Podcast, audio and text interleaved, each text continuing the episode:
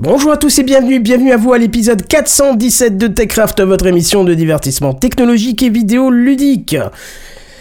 Euh, je sais même plus ce que je dis d'habitude, votre savant mélange de je sais plus quoi. Non, c'est pas ça, c'est pas Ah grave. la vache Ça c'est du ça c'est du début raté, mais c'est pas grave. IA, YouTube, bloqueur de pub, Google, Unity et même Annecy, on en parle ce soir dans TechCraft.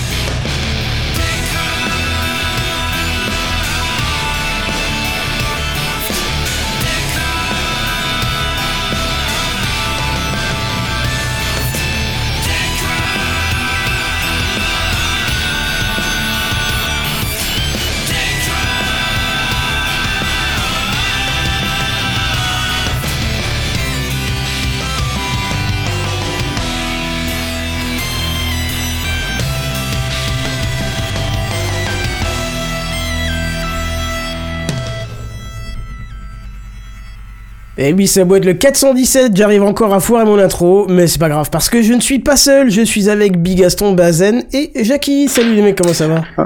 Salut, salut. ouais. Bonsoir Très bien, Oh là là. ça va, ça, ça va aller, ça va aller, ça va aller. On dirait un épisode de On en- la canne juste là, je sais plus quoi là. Très beau On, en- on, enre- on enregistre en Corse ou quoi? C'est une polyphonie corse le truc. C'est ça, c'est un peu ça effectivement. Oula, il y en a qui sont malades. Alors on pense à couper hein, quand on tousse, c'est mieux quand même. Hein. Ouais, mais je me suis éloigné, mais j'ai. voilà. Mais tu vois, l'avantage des micros, c'est qu'on l'entend quand même. Bref, euh, ça vous est passé une bonne semaine? Tranquille. Longue. Longue? Ouais, tranquille. Ouais, Elle est pas Deux finie émissions encore, de hein. Techcraft cette semaine. Oui, Oh c'est là vrai. Ouais, ouais. mais, mais justement, on va en parler dans l'introduction et on va y basculer tout de suite. C'est l'introduction. Bon, on va essayer de faire vite aujourd'hui. Oh, tu parles, c'est encore un truc qui va durer des heures, ça. Et tu vois, j'ai tellement bien, bien préparé le truc que j'ai même pas la bonne image pour l'intro. Est-ce que c'est pas beau ça, franchement? Non? D'accord, je prends ça pour un oui. si, c'est magnifique, c'est merveilleux. Ah, Non, euh, qu'est-ce que je voulais dire en fait? Tu débutes. Hein. Ouais, ça doit être ça. Franchement, ça doit être ça. Euh, non, parce qu'en fait, euh, effectivement, euh, vous, il y avait Irsla le- le- le- la semaine dernière qui nous a signalé des petits problèmes de son, et c'est vrai que ça fait 2-3 semaines que j'avais des petits soucis. Et ça m'embêtait plutôt beaucoup. Et euh, je suis tombé par hasard sur une, euh, une solution plutôt euh, magique euh, qu'on a pu tester cette semaine et que j'utilise actuellement ce soir. Donc on verra si, euh, si tout se passe bien. Mais a priori, ça s'est bien passé puisqu'on a fait un fake TechCraft. On a fait le TechCraft euh, 400 tests. hein. Petit jeu de mots, 416, 400 tests. Voilà. Pour, euh, pour tester un petit peu ça. Et c'est le logiciel euh, audio euh, qui s'appelle Audio Hijack. Hijack, euh, H-I-J-A-C-K. Euh, on le voit sur le live actuellement quand j'aurai fait la bonne transition. Voilà, ça ressemble à ça et en fait, euh, ça va permettre de récupérer euh, toutes les sources possibles sur un Mac. Alors je suis désolé, c'est sur Mac, hein, mais c'est sur Ouais, c'est- agaçant. Oui, ça enfin, j'ai jamais trouvé l'équivalent sur Windows et j'ai cherché longtemps, hein, donc. Et d'ailleurs, s'il y a des gens dans le chat ou dans les commentaires et tout ça qui peuvent, qui ont des, trouvé des solutions qui seraient équivalentes, ça nous intéresserait. Ouais. Enfin, surtout ceux qui sont sur Windows. C'est ça, oui, oui, sur Windows. Parce que le but, en fait, c'est ça, c'est de récupérer euh, toutes les sources. Donc là, vous le voyez. euh, Merci pour le clavier, monsieur, monsieur Bigaston. Ça nous a fracassé euh, les oreilles. Ça permet de récupérer toutes les sources, de pouvoir les mixer, de, pouvoir dire bah, cette source-là sera moins forte, celle-là sera plus forte. On, peut, on a des, des, visualisations des niveaux sur chaque piste, on peut rajouter, puisque ça marche par bloc. Hein, on fait des, comme une espèce de, de, de, de chemin à faire en fait, où on traverse les blocs. Et puis on peut euh, donc faire un peu ce qu'on a envie et comme euh, vous pouvez voir sur euh, l'image et pour ceux qui ne l'ont pas je décris, c'est-à-dire que je mixe deux sources actives et une source inactive qui pourra me servir peut-être dans le futur, donc qui est Mumble et les, voix que et ma voix. Et je, fais un petit enregistrement brut de ça, hein, avec un truc qui est quand même prémixé, puisqu'on a, c'est pour ça qu'on a fait les tests mardi. Mais pour que ça soit quand même chouette, je compresse et je limite le son et je renvoie le tout vers un canal qui alimente euh, OBS et OBS bah bien sûr euh, il va directement sur Twitch. Et ça c'est agréable parce que normalement si vous êtes habituel de TechCraft en live vous avez dû détecter euh, une hausse de la qualité de son et surtout du niveau sonore. Donc ça devrait être plus facile à écouter un peu plus sympa quoi oui, j'ai passé plus de temps à me concentrer sur le son et pas assez sur l'image. Euh, L'avantage aussi, pour ceux qui nous écoutent en podcast, vous allez vous dire, bah, on s'en fout euh, de ton live, euh, nous on t'écoute en podcast. Eh ben en fait, ça me simplifie grandement les choses parce que euh, ça me fait éviter une étape après le podcast, c'est-à-dire l'édition du fichier, compression, nanana, nanana. Là, tout est prévu dès l'enregistrement, ça me sort directement un fichier MP3. Et si je me foire pas quand je démarre et je coupe et je termine l'émission, théoriquement, dès que j'ai fini, je mets stop, je peux poster le fichier comme il est, et ça me fait gagner une demi-heure euh, de, de, de- d'opération, quoi, avec l'export compris, il y en a pour au moins une demi-heure, euh, 10 minutes d'édition, on va dire 20 minutes d'export. Donc c'est, c'est, c'est une grande avancée pour moi, et en plus pour vous qui nous écoutez en live, ça sera euh, tout de suite de très bonne qualité théoriquement. Voilà, c'est tout. Ça, ça vous vend un peu du rêve ou pas? De ouf. Bah oui, Bah, T'as vu, j'ai réagi. ouais, de- depuis mon Windows, euh, ouais, de ouf. on, sent la dé- on sent la dépression dans tes yeux. Mais c'est pas grave, un jour je sais que tu vas y passer. Eh, je t'ai filé un petit lien sympa qui permet de forcer les OS sur euh, ton Mac, qui, que tu me dis que tu peux te mettre à. Oui, il faut que, faut que je m'en occupe, euh, mais j'ai pas le temps en ce moment euh, parce qu'il y a beaucoup trop de choses qui se passent euh, actuellement et que j'ai pas le temps. Mais je le ferai un jour. Ju-. Justement, t'as pas le temps parce que tu vas nous en parler tout de suite dans l'introduction. Cette transition. Eh ben, magnifique. Et oui, moi je vous parle un petit peu de développement de jeux vidéo. Comme vous le savez, je, euh, je fais des jeux vidéo actuellement euh, à la fois par mes études, pour mes études, et à la fois euh, pour, j'espère, mon métier dans pas longtemps. Et le week-end de, de il y a deux semaines, parce que la semaine dernière j'étais pas là, se tenait la Ludum Dare numéro 54. Donc la Ludum Dare, c'est une game jam euh, qui a plus de 10 ans maintenant. Une game jam, c'est un concours, entre guillemets, un événement de développement de jeux vidéo où tu dois coder un jeu vidéo en moins de, la plupart du temps, 48 heures, euh, mais ça peut aller euh, de euh, plusieurs semaines à plusieurs mois. Euh, la Ludum Dare, c'est une des plus vieilles et des plus connues.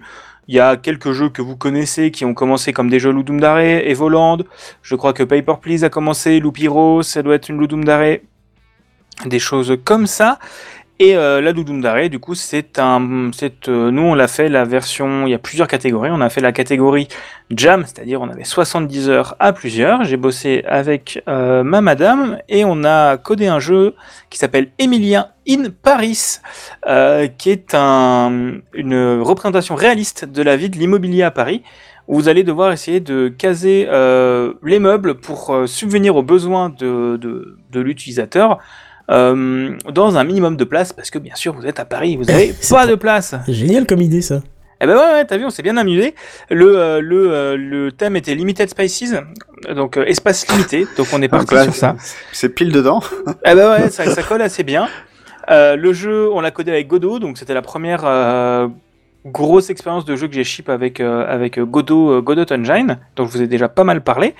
Et le jeu est jouable gratuitement. Euh, on a exporté qu'une build Windows pour l'instant parce que euh, la full flemme d'exporter pour les autres OS. Et, et le jeu est disponible sur ilvegames.itch.io. Bah, faudra que tu nous mettes quand même le lien en, pour qu'on puisse mettre dans le- la Ouais. description du podcast. hein. Ça sera plus sympa, vous aurez plus qu'à cliquer dessus. Je te ferai ça. Nickel. Bah voilà. Et je crois qu'on va, on va repasser aux news. Bah on va juste y passer parce qu'on n'y était Ah pas bah oui, encore. oui, oui, on n'y était pas encore, c'est vrai. C'est les news high-tech. C'est les news high-tech. C'est les news high-tech. C'est les news high-tech. T'as vu le dernier iPhone, il est tout noir. C'est les news high-tech. Qu'est-ce que c'est le high-tech? C'est plus de mon temps tout ça. J'ai vraiment fait n'importe quoi avec les images ce soir, effectivement. Je suis en train de me dire que le frigo vide, je vois pas le rapport avec la Non, news, ou alors j'ai pas la- compris. c'est- Je suis sûr que c'est pour parler de l'iPhone 15 qui chauffe. non, même pas. même pas. Même pas, même pas. On en parlera même pas. Il y a, il y a un très, il y a un très bon euh, épisode de euh, Apple différemment qui est sorti et qui en parle longuement. Donc allez l'écouter, ça résume très très bien ce qui se passe et je trouve que c'est très très clair. Non, on va partir sur autre chose. Le saviez-vous? Aux intersections, la pollution est 29 fois supérieure aux autres sections de route. Ça semble logique. C'est pour ça qu'il faut arrêter les, in- les intersections. Eh ben exactement, parce que c'est une étude hein, d'ailleurs parue en 2016 dans Environment Science qui, qui l'affirme, et ça, ça a fait tilter Google qui s'est penché sur le problème bien sûr, parce que oui, on parle d'IA, tout va dans des projets qui, on va pas se le cacher, sont parfois d'une uti- d'une utilité somme toute relative, mais là, Google a décidé de faire plancher son IA au travers d'un projet nommé Greenlight. Greenlight, le feu vert. Ah, ah, ah, ils sont drôles chez Google. Et qui sera chargé d'optimiser les feux de circulation. Et c'est pas bête quand on y pense, parce que combien de fois on a pu être arrêté tout seul à un feu euh, pour strictement aucune raison. Juste ben, parce que le timing des feux de ce carrefour, il est fait comme ça, qu'il y a personne autour, et, et voilà, il est 3h du matin, et bah t'attends quand même, quoi, hein, parce que si t'as un flic, c'est fini, t'as plus de permis. Bon, là, le principe, c'est que l'IA puisse analyser le trafic en temps réel et adapter le passage rouge, orange et vert en fonction de son analyse. Alors, dans un premier temps, le calcul euh, et l'analyse n'est pas encore en temps réel, mais grâce à des données récoltées, analysées et traitées.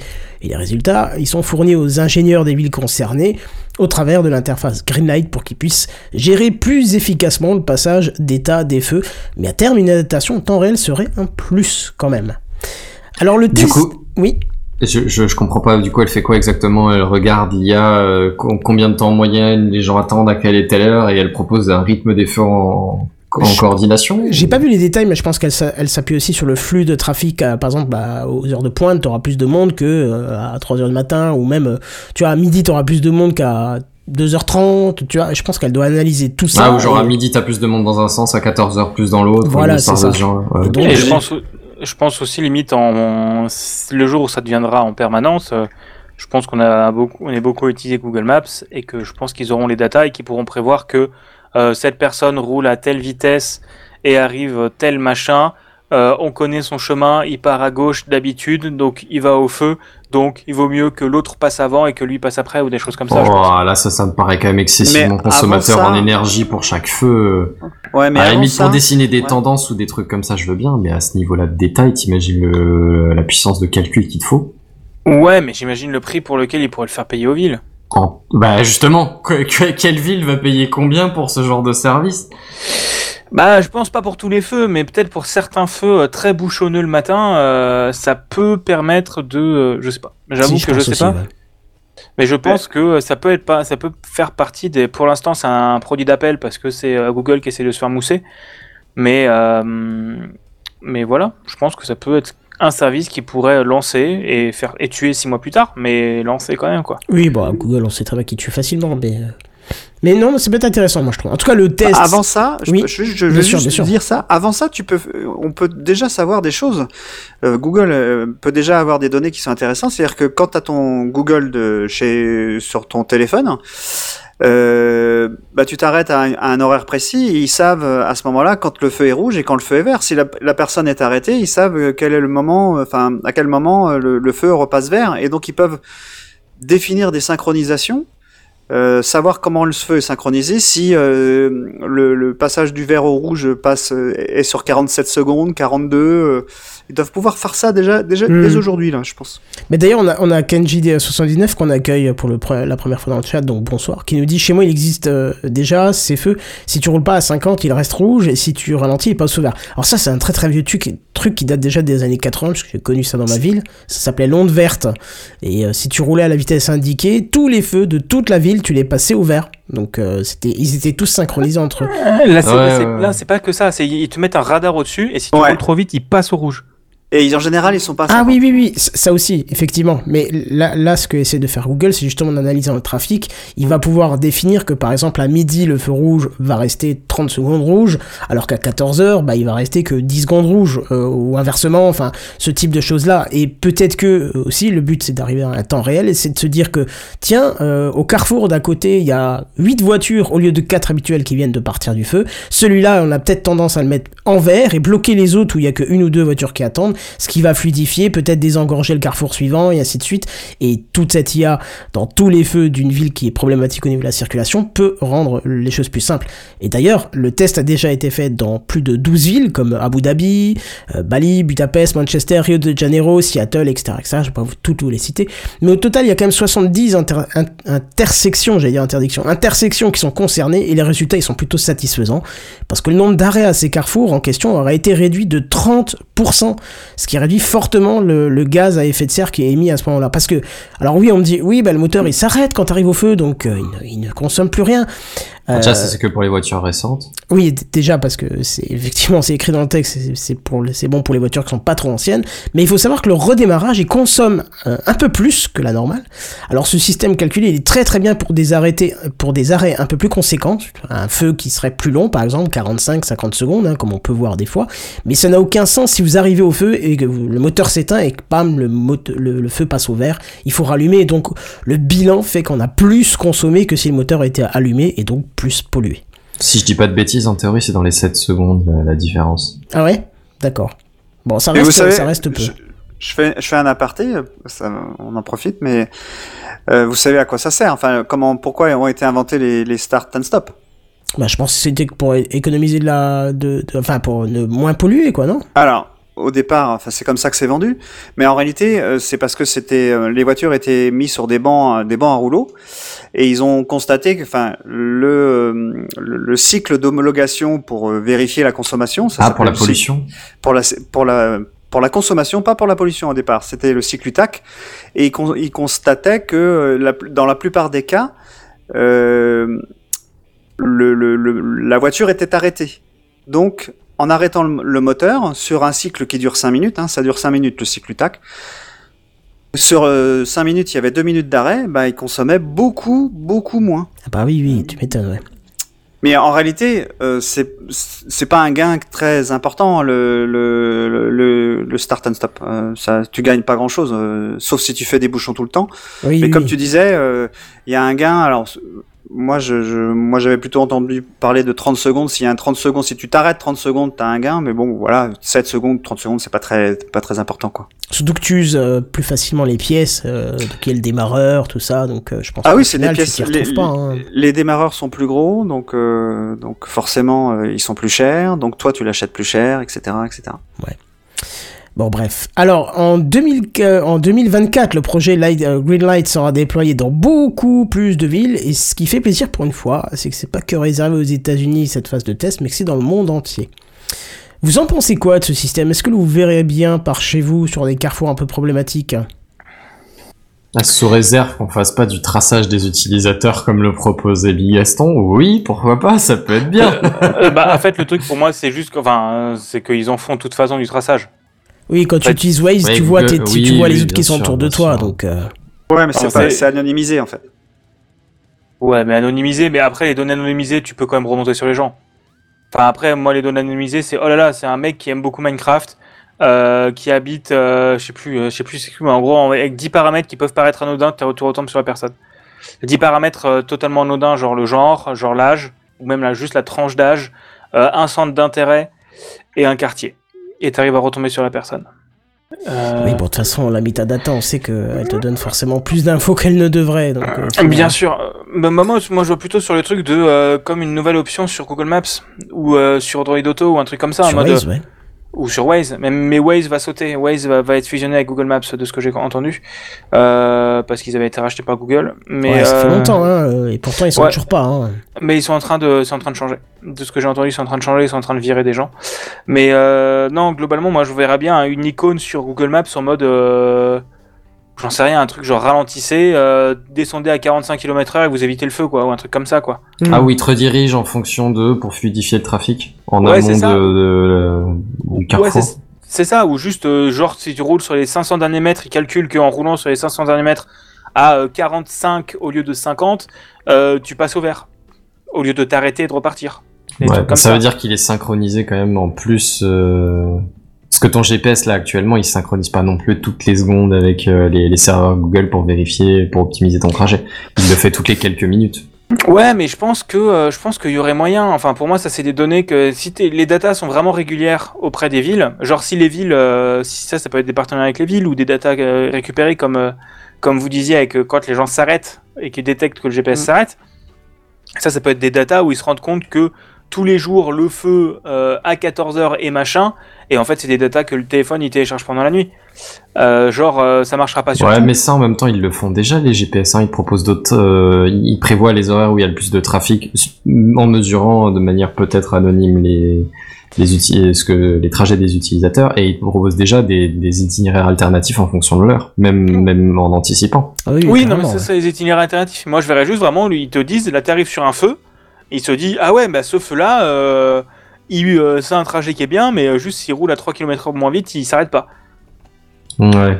Moi, je verrais juste plus, plutôt que de détourner vraiment l'itinéraire. Moi, je pense ça en période de bouchon, parce qu'en période de bouchon, c'est mieux de répartir le trafic. Mais, Ouais, euh, mais je sais pas si, on, si, si c'est vraiment l'objectif de ce truc-là, tu vois. À la limite, c'est peut-être plus une application Google Maps une fois que ce truc-là est en place. Oui, peut-être. Mais moi, je vois plus une idée de, effectivement, comme Kenton le proposait, euh, aux heures où t'as pas trop d'affluence, éviter que les gens s'arrêtent le plus possible, Oui. tu vois. En, Oui. éventuellement en synchronisant de nouveau quelques, quelques feux, tu vois, mais de manière dynamique, en fonction de l'heure, en fonction de l'affluence, oui. ce genre de choses, tu vois. Hum, non, carrément. Carrément, carrément. Moi, j'ai Mais du dans mal à y l'idée, croire pour les- l'instant. l'idée est sympa, quoi. N'oublions pas J'ai que du, la... mal à y- j'ai du mal à y croire parce qu'en fait, euh, ça, quand même, il faudrait que ce soit synchronisé avec les serveurs de Google et on est, on est loin des. enfin, je dis synchronisé, mais je, mais je voulais dire connecté aux serveurs de Google. Euh, et là, les feux connectés, on est, on n'y est pas encore. Hein. Ah non, non, ça c'est sûr. Enfin, on pourrait y être techniquement, il y a rien qui l'empêche, mais ça veut dire changer tous les feux. C'est surtout ça. Oui, oui, oui. Oui, bon, après, Pas, je pas pense forcément que... les feux, juste les, les interfaces de, De contrôle, ouais. de contrôle. hein. Parce que là, je pense pas qu'il existe encore, euh, peut-être dans les vieux villages, mais je pense pas qu'il y ait des feux qui ne soient pas encore connectés à un central, euh, comme ça se fait dans toutes les villes maintenant. euh. Ouais, ça m'étonne. Ah non, je pense pas. Non. Moi, je pense qu'ils sont connectés, ils sont connectés, enfin, ils sont connectés ensemble dans un carrefour, mais ils sont pas connectés à un central. Bah, en tout cas, je sais que dans ma ville, c'est le cas. Après, pourtant, je suis pas, je suis pas dans une Ah ouais, tu, c'est-à-dire que dans le central, ils peuvent dire euh, tous les feux passent au rouge et on laisse passer euh, une file si on veut. euh, ça, Je sais plus- pas comment ça marche, mais j'ai toujours entendu que tout était relié au commissariat. Euh, après, ça vaut ce que ça vaut. C'est peut-être une fausse info, une rumeur, comme t'as des fois Ah dans ouais, les villes, mais... euh, mais Je sais pas du tout. Parce que souvent dans, dans les dans les carrefours, t'as une grosse boîte, euh, un petit peu comme une boîte de ADSL, on va dire, de de, de, de baies ADSL qu'il y a dans les rues. Il y a une grosse boîte qui euh, où il y a tous les branchements de, du feu qui sont là. Alors peut-être qu'il y a un, un- Ah, il y a peut-être une commande manuelle, mais ça veut pas dire qu'il peut Ouais. pas y en avoir une centrale aussi. ah non non non, moi je pensais de ça. Oui, de toute façon, on nous fait une bonne réflexion. De toute façon, on enlève de plus en plus de feux pour faire des ronds-points. Ouais. Bon, après, c'est pas encore. euh, Bah, c'est le même objectif, hein, comme t'es en- dans, dans un rond-point, la plupart des, enfin, il y a beaucoup, beaucoup moins de gens qui, qui s'arrêtent complètement. du ouais. coup, bah, tu as le même effet, enfin, je sais maintenant pas si c'est les, les mêmes 30% de réduction, mais t'as un effet similaire de moins de gens qui s'arrêtent, donc moins de gens qui repartent, donc moins de gens qui ont besoin d'accélérer pour repartir et C'est moins ça. de pollution. quoi. Ah, de toute façon, bientôt on sera à cheval, donc c'est pas grave. Voilà, on sera tranquille.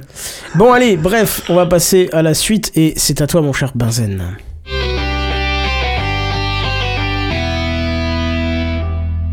Mince, j'étais en train de regarder, du coup, pour ces histoires de feu, voir si ça existait en centralisé ou pas, j'étais pas prêt. Benzen.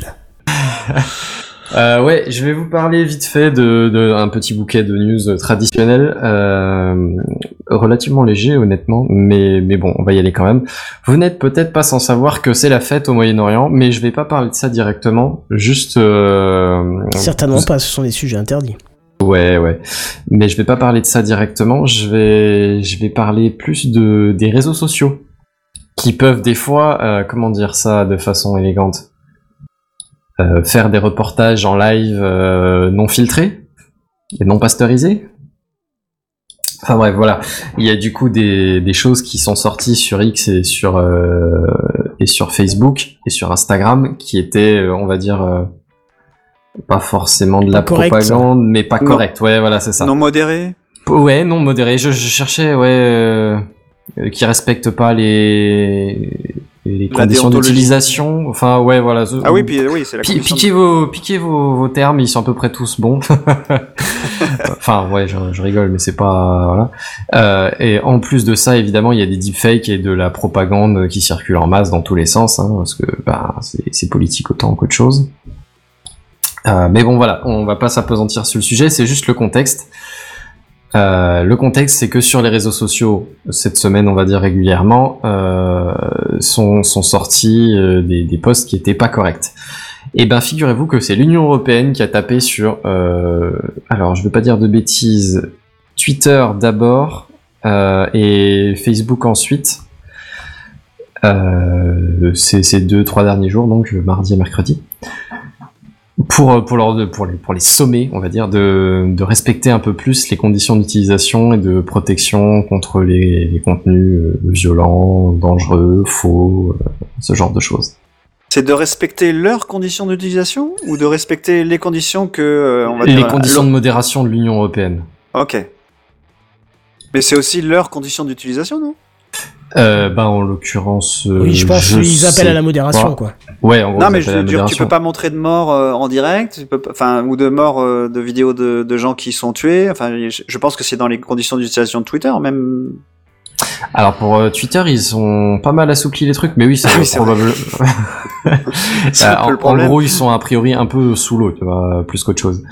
Mais oui, c'est ça, hein, c'est des, des gens euh, qui, respirent par le, le cou, enfin ce, genre de choses, quoi. C'est c'est des trucs assez violents. Euh, bref, donc euh, l'Union européenne s'est inquiétée un peu de, la désinformation, de, des contenus violents, de tout ce genre de choses. Et donc sont sommés euh, Elon Musk et Mark Zuckerberg respectivement de, de respecter les, obligations de modération. Alors c'était par, particulièrement par rapport à la législation européenne, mais peut-être peut-être aussi par rapport à leurs propres règles, ça je saurais pas te dire. Euh, il y avait donc ça principalement, et le, le truc qui me fait tiquer un peu là en matière de high-tech plus spécifiquement, c'est est-ce que vous savez par quel moyen l'Union européenne l'a fait? Pas du tout. Et ben en euh, l'occurrence, pardon, vas-y. J'allais dire recommandé, vu qu'on est sur l'Union Européenne. Oh, c'est drôle. Tape euh, et ben non, figure-toi que c'est par Blue Sky. Ah ouais Ah, ils sont Voilà. modernes, là, ça y est. Genre, ils ont envoyé un message sur Blue Sky, mais quel con. Ouais, à Elon Musk et à Mark Zuckerberg. Enfin, je sais maintenant pas si c'était s'ils leur ont adressé un truc par un autre support un peu plus officiel, Oh, c'est c'est pas impossible. Hein. Mais mais disons que la com euh, publique officielle, elle est partie via Blue Sky, tu vois. C'est pas Oh, sur Twitter que te que te que tu t'adresses à Elon Musk, c'est pas sur Facebook que tu t'adresses à Mark Zuckerberg. C'est quand même du sur tac, une là, autre appli. ouais, j'ai trouvé ça assez mignon, quoi. Euh, je sais plus si on avait parlé spécifiquement de Blue Sky euh, euh, sur sur sur l'émission. Oh, on l'a évoqué vite fait. Mais ouais, bah, je vais peut-être faire un micro rappel juste pour ceux qui qui s'y situent plus, euh, parce qu'il faut quand même être bien au courant de la, de la chose. euh, il y a une petite subtilité. En gros, Blue Sky, c'est euh, si si on fait très très simple pour ceux qui ont l'image, vous avez l'image. Ça ressemble peut-être un tout petit peu à Twitter, vaguement. Non. Un petit peu. Dans ouais. les grandes lignes, si on cherche un peu, il y a moyen de trouver des similitudes.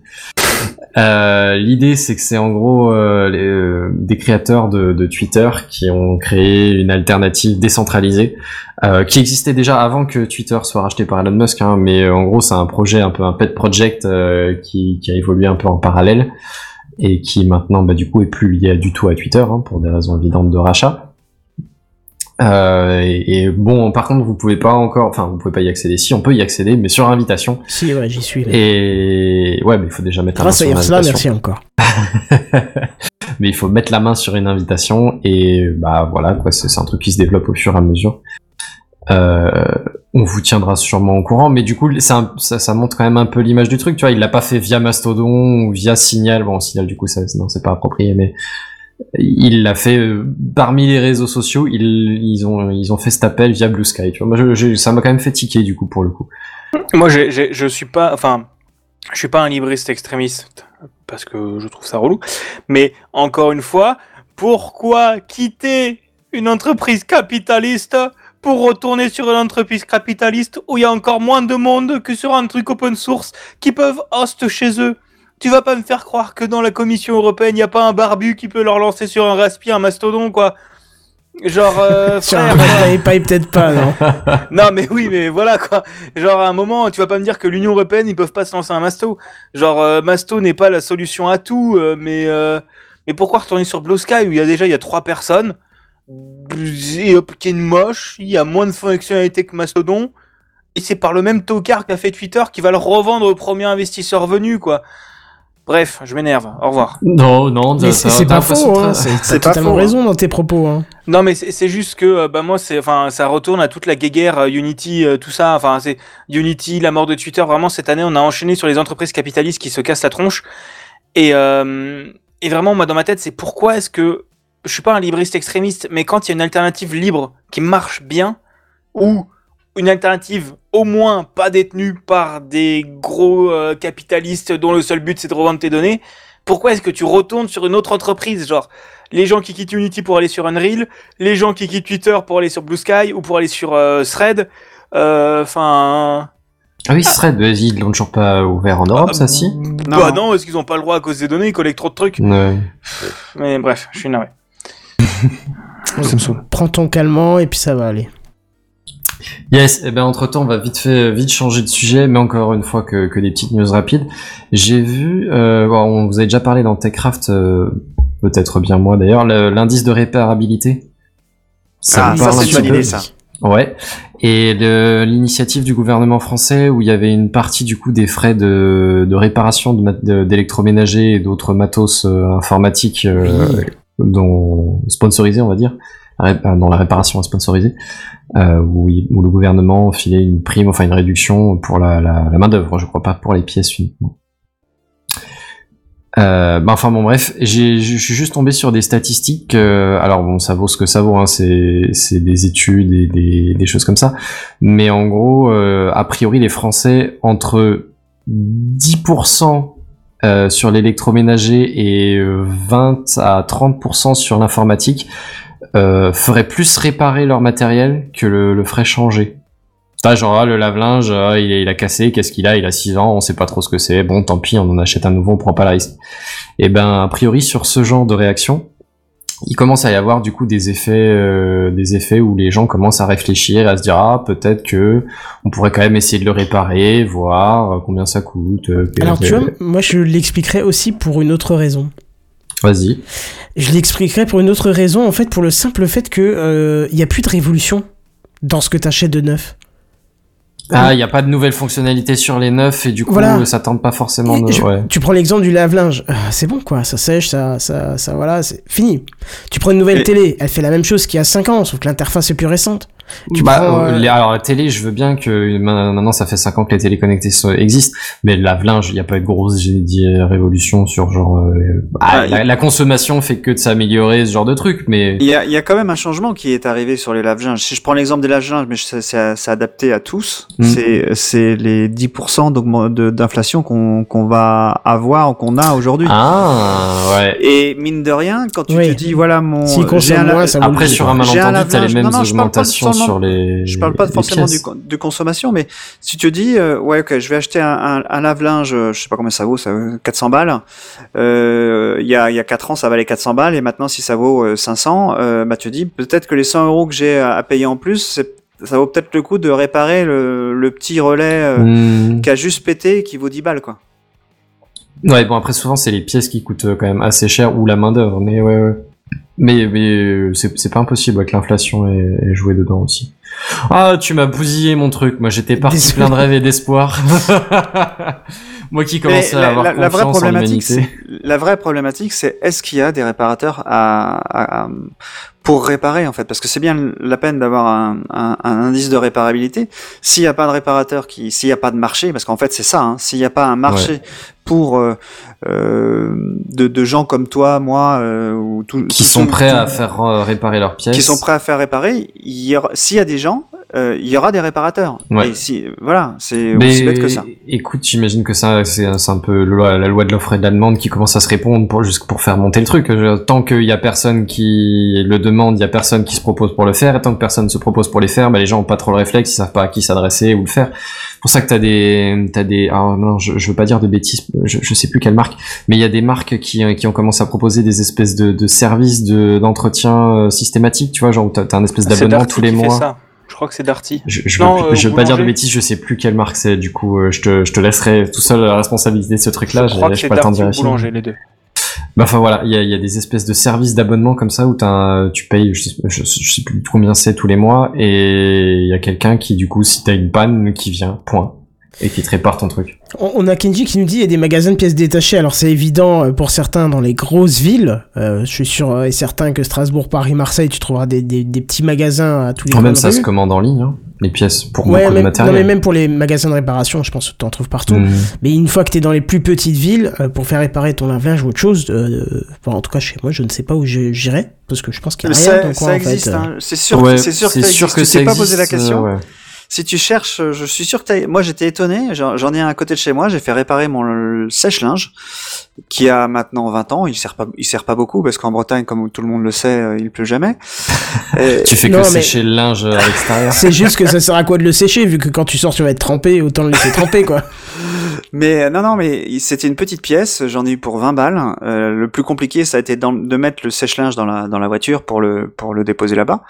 Mais euh, ouais, c'est il y a il y a des euh, il y a euh, alors moi c'était comment ça s'appelait le magasin? C'était pas Connexion, c'est une euh, Ah oui, connexion, on en avait, ouais, mais ça s'est Oh. fermé depuis longtemps, c'est fini, ça a coulé. Ah non, je pense pas. Euh, je pourrais regarder si ça existe encore, mais euh, il, il, il réparait toutes sortes. Donc il vendait des, il vendait de, euh, du matériel, mais, Ouais, mais il réparait aussi. tu, peux regarder vers les- ceux qui te vendent l'électroménager, souvent ils le réparent derrière aussi, ils font le, le suivi, la SAV. Et mais il y a, Peut-être pas il y a- systématiquement, mais s'ils te font de l'installation, il y a moyen. ouais. Euh, oui, ouais, oui, ouais. bah tu recherches après. Parce que le clavier, ça, ça fait quand même beaucoup de bruit. Ouais, les claviers mécaniques, je ne comprends pas. C'était moi ça? Bah oui, Putain, c'était Pourtant, toi. je, je- je faisais tout doucement. Ah oui, mais c'est un micro bien précis.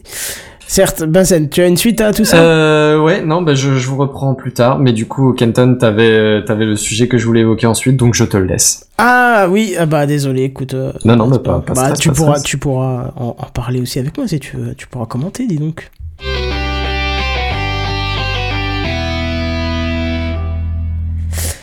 Eh ben, si vous utilisez un bloqueur de pub, vous n'avez pas pu passer à côté de ce fameux message qui dit blablabla, vous avez un bloqueur de pub, s'il vous plaît, désactivez- désactivez-le, ou d'un argent pour nous aider, nanana. nanana. Et d'ailleurs, euh, une de ces plateformes où la publicité est le plus terriblement dérangeant, c'est YouTube, qui n'hésite pas des fois à vous imposer une pub de près de 20 secondes, hein, d'où le bloqueur de pub qu'on adore.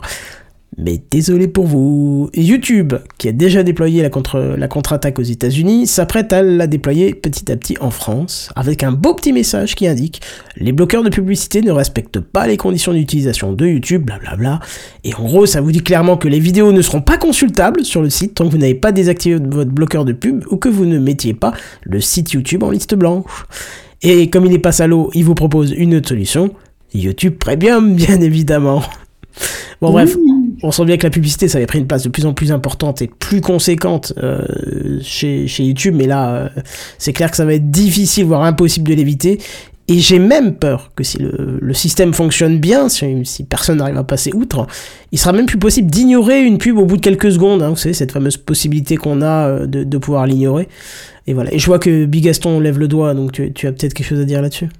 Euh, c'est pas en, c'est pas en attente d'être déployé, hein, c'est déjà déployé. Je me le suis tapé il y a euh, ne serait-ce que 40 minutes quand je regarde une vidéo avant l'émission. hein. Ah, bah c'est petit à petit, hein, donc c'est pas tout le monde encore. hein. Ah Donc, bah euh, ouais, bah ça, ça, ça j'ai quand même. euh, familles. euh, j'ai bien envie de canner, vraiment. Et qu'est-ce que tu as fait alors pour pouvoir consulter la vidéo? Tu l'as, tu l'as. Euh, J'ai consulté, j'ai à peu près estimé le combien de temps ça me prendrait de mourir. Euh, puis j'ai désactivé mon bloqueur de pub. Ah, Euh, non mais en fait le truc, alors j'ai eu pendant un an YouTube Premium parce que je partageais un abonnement avec des copains et que euh, c'était quoi, ça me revenait à 5 ou 6 euros par mois euh, de pas avoir de pub sur YouTube. Bon, je me disais, j'avais un salaire, ça le faisait quoi. Depuis 6 mois et qu'ils ont réaugmenté leurs tarifs pour que ça me revienne à quasiment 10 balles par mois, même en partageant avec les copains, j'ai fait la flemme. Du coup, je me retape les pubs sur à peu près tout et n'importe quoi. Bah, j'ai vachement envie de reprendre YouTube Premium parce que euh, il y en a tellement, c'est n'importe quoi. Un- je, je, je traîne beaucoup. euh, oui, je suis énervé ce soir. Euh, je traîne beaucoup devant ma télé sur mon Chromecast euh, avec. euh, Enfin voilà. Et euh, j'ai tendance à regarder peut-être des vidéos de 30 secondes.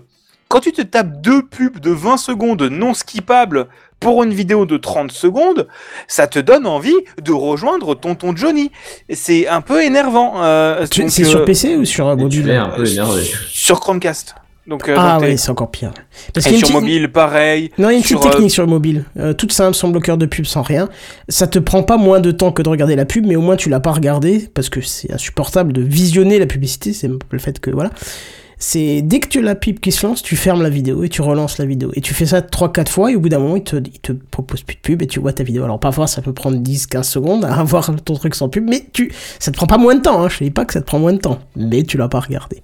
Parce que là, c'est vrai qu'on nous pose la question quel bloqueur de pub est le mieux? Il n'y a pas vraiment de meilleur ou pas meilleur. Là, ça devient un combat euh, contre, euh, contre d'autres qui veulent combattre les anti-pubs. Donc. euh, Bah, en, sa- en sachant, alors moi, en bloqueur de pub, moi je vous conseille quand même uBlock Origin. C'est ce que ouais. je, je Ouais, trouve, c'est ce je que j'ai trouve le aussi. meilleur. Mais après, le truc, c'est que. La question, ça va bientôt être juste lequel marche, tu vois, lequel Ouais, se fait pas bloquer. Euh, bah, en sachant qu'il y a des gros dramas là-dessus, euh, parce que il y a le manifeste V3. En gros, pour pouvoir publier une, acti- une, une extension, il faut un manifeste.json, qui est un truc qui décrit les permissions auxquelles a accès ta, ton, euh, ton extension. Il y a un truc un peu près unifié entre Firefox et Chrome. Et Chrome sont en train de pousser un nouveau truc qui, oh là là, met en avant ta, en avant euh, comment dire, confidentialité en empêchant les extensions d'accéder à toutes les pages web. Les extensions devront demander spécifiquement à quelle page web. Donc en gros, ça tue complètement les bloqueurs de pub. Et en plus, en même temps, il y a Chrome qui sort un truc pour plus de confidentialité en partageant directement à sa régie pub les données de ton Google Chrome. Et ils viennent de le faire aussi sur Android aujourd'hui. Donc vraiment, euh, allez, hein, voilà. On a, on a une bonne, on a, on a une réflexion qui est tout à fait logique de la part de Kenji79 qui dit oui. Après, les pubs sont aussi certains revenus des YouTube, euh, des YouTubeurs, faut qu'on se le dise. Évidemment, on revient pas Bah, là-dessus. même sans, les, sans, sans, sans les youtubeurs, c'est juste les principaux revenus de la plateforme de YouTube tout court. Exactement. Et- on, et- on et revient après- pas là-dessus. Et après, je pense que les youtubeurs ils gagnent plus rien par les pubs. Oui, mais c'est pas la- ça que la- je voulais dire. C'est Oui, que la problématique n'est pas de bloquer la pub sur YouTube ou de l'autoriser sur YouTube. Le problème qu'il y a, c'est que c'est le net entier qui est pollué par la publicité et, et par la publicité de mauvaise, très très mauvaise qualité qui te pousse à consommer de la merde pour rien. Et c'est ça la problématique. Donc si tu veux pas la voir, il faut que tu payes. Mais tu peux pas te dire je vais payer tous les sites pour ne plus voir de la publicité. Il, il faut à un moment trouver un espèce de juste milieu, c'est-à-dire que de la publicité, ok, peut-être courte et un peu plus intelligente que ce qu'on a là. Parce que perso, j'en ai rien à foutre de voir une publicité pour des Pringles. Moi, ça me donne juste envie d'aller dans mon supermarché et de ra- raser le rayon des Pringles. Parce que il faut. un- Non mais un jour, je, je- je ferai un épisode de, de C'est permis quand t'es écrit là-dessus euh, sur une petite idée que j'ai que, mis en place moi pour moi pour la pub parce que ça va trop loin. Je peux le dire vite fait ici et je m'étalerai un peu plus là-bas. C'est que les marques que je vois trop revenir dans les pubs qui me sont imposées, j'essaye de les retenir. En général, ça marche puisque c'est addictif et je n'achète plus cette marque-là pour bien montrer que c'est la publicité qui au contraire m'a saoulé et je ne veux plus acheter cette marque là parce que euh, c'est trop au bout d'un moment c'est du harcèlement euh, des, des je prends un exemple même pour les partenariats c'est encore pire regarde tu prends une vidéo YouTube tu as deux pubs de 20 secondes puis après t'as le partenariat puis après t'as une coupure pub au milieu puis ils te partenarisent un, autre truc puis t'as une pub à la fin c'est stop non non c'est quand ça éclate le contenu, il n'y a plus de raison de, de, de consommer. Et ça devient pareil dans le podcast. Mais c'est un autre sujet qu'on traitera aussi peut-être un jour. Voilà pour moi. Benzen, t'es chaud pour euh, continuer ce que tu nous faisais avant Je suis chaud. T'es chaud patate, c'est ben, c'est parti.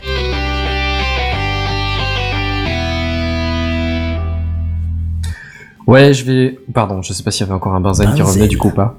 Désolé. C'est pas grave, comme j'ai 60 clics à faire pour changer de section maintenant. Ouais. Euh, je, je suis désolé, je suis désolé. Euh, je, je vais prendre, le- je vais apprendre à prendre le temps. Mais euh, de quoi est-ce que je vais vous reparler un tout petit peu? Euh, La conférence Made by Google, si je dis pas de bêtises, vous n'en avez pas parlé la semaine dernière. Corrigez-moi si je me Non, trompe. non, non, je l'ai même Ok. pas vu passer, donc... euh, Ouais, et ben elle était la semaine dernière, mercredi soir, si je dis pas de bêtises. Euh, Oui, c'est ça. mais je n'ai pas pu vous en parler jeudi soir, euh, tous les jeudis soirs dans Techcraft. tous les Euh, jeudis, dès 21h. Exactement. Mais du coup, comme vous n'en avez pas encore parlé, je vous fais vite fait un micro petit euh, petit petit summer, euh, summer up. Euh, dans l'idée, qu'est-ce qu'ils ont parlé dans cette conférence Made by Google? Ben, les produits euh, De chez Google. Ouais. Bravo, bravo! J'ai même envie de dire...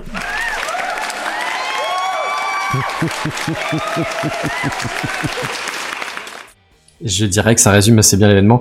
Euh, alors si on si on regarde au niveau matériel, euh, très simplement, il y a la Pixel Watch, vous voyez la montre de Google. Et ben ils ont sorti la version 1 l'année dernière pendant la Made by Google. Et ben cette année, je vous le donne en mille, la V2 a été annoncée. C'était Enfin, une qui t'intéressait en plus, il me semble. hein. C'est une qui m'intéresse toujours. Ah, c'est parfait ça. T'inquiète pas, je vous en ferai peut-être un test en janvier. Quoi? Et ben, on Le pourra voir suspense ça. vient de mettre. Ah, il y a Noël qui va passer entre temps. et... Ouais, je t'avouerai que je vais peut-être attendre Noël aussi, mais clairement, elle me fait de l'œil. Il n'y a plus grand-chose qui me retient. Si ce n'est le prix, euh, bien sûr. Mais euh, je, vous, je vous en touche un mot dans, dans deux secondes.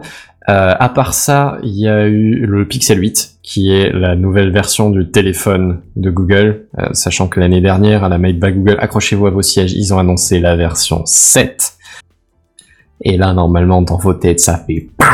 Mais tout est lié, et oui, c'est non, c'est pas un hasard. Donc du coup, après Windows 8, c'est Windows 9. Euh, non, alors là c'est un peu plus compliqué que ça, c'est Windows 13 Ah. que 11, 12, 13, euh, normal. Enfin voilà.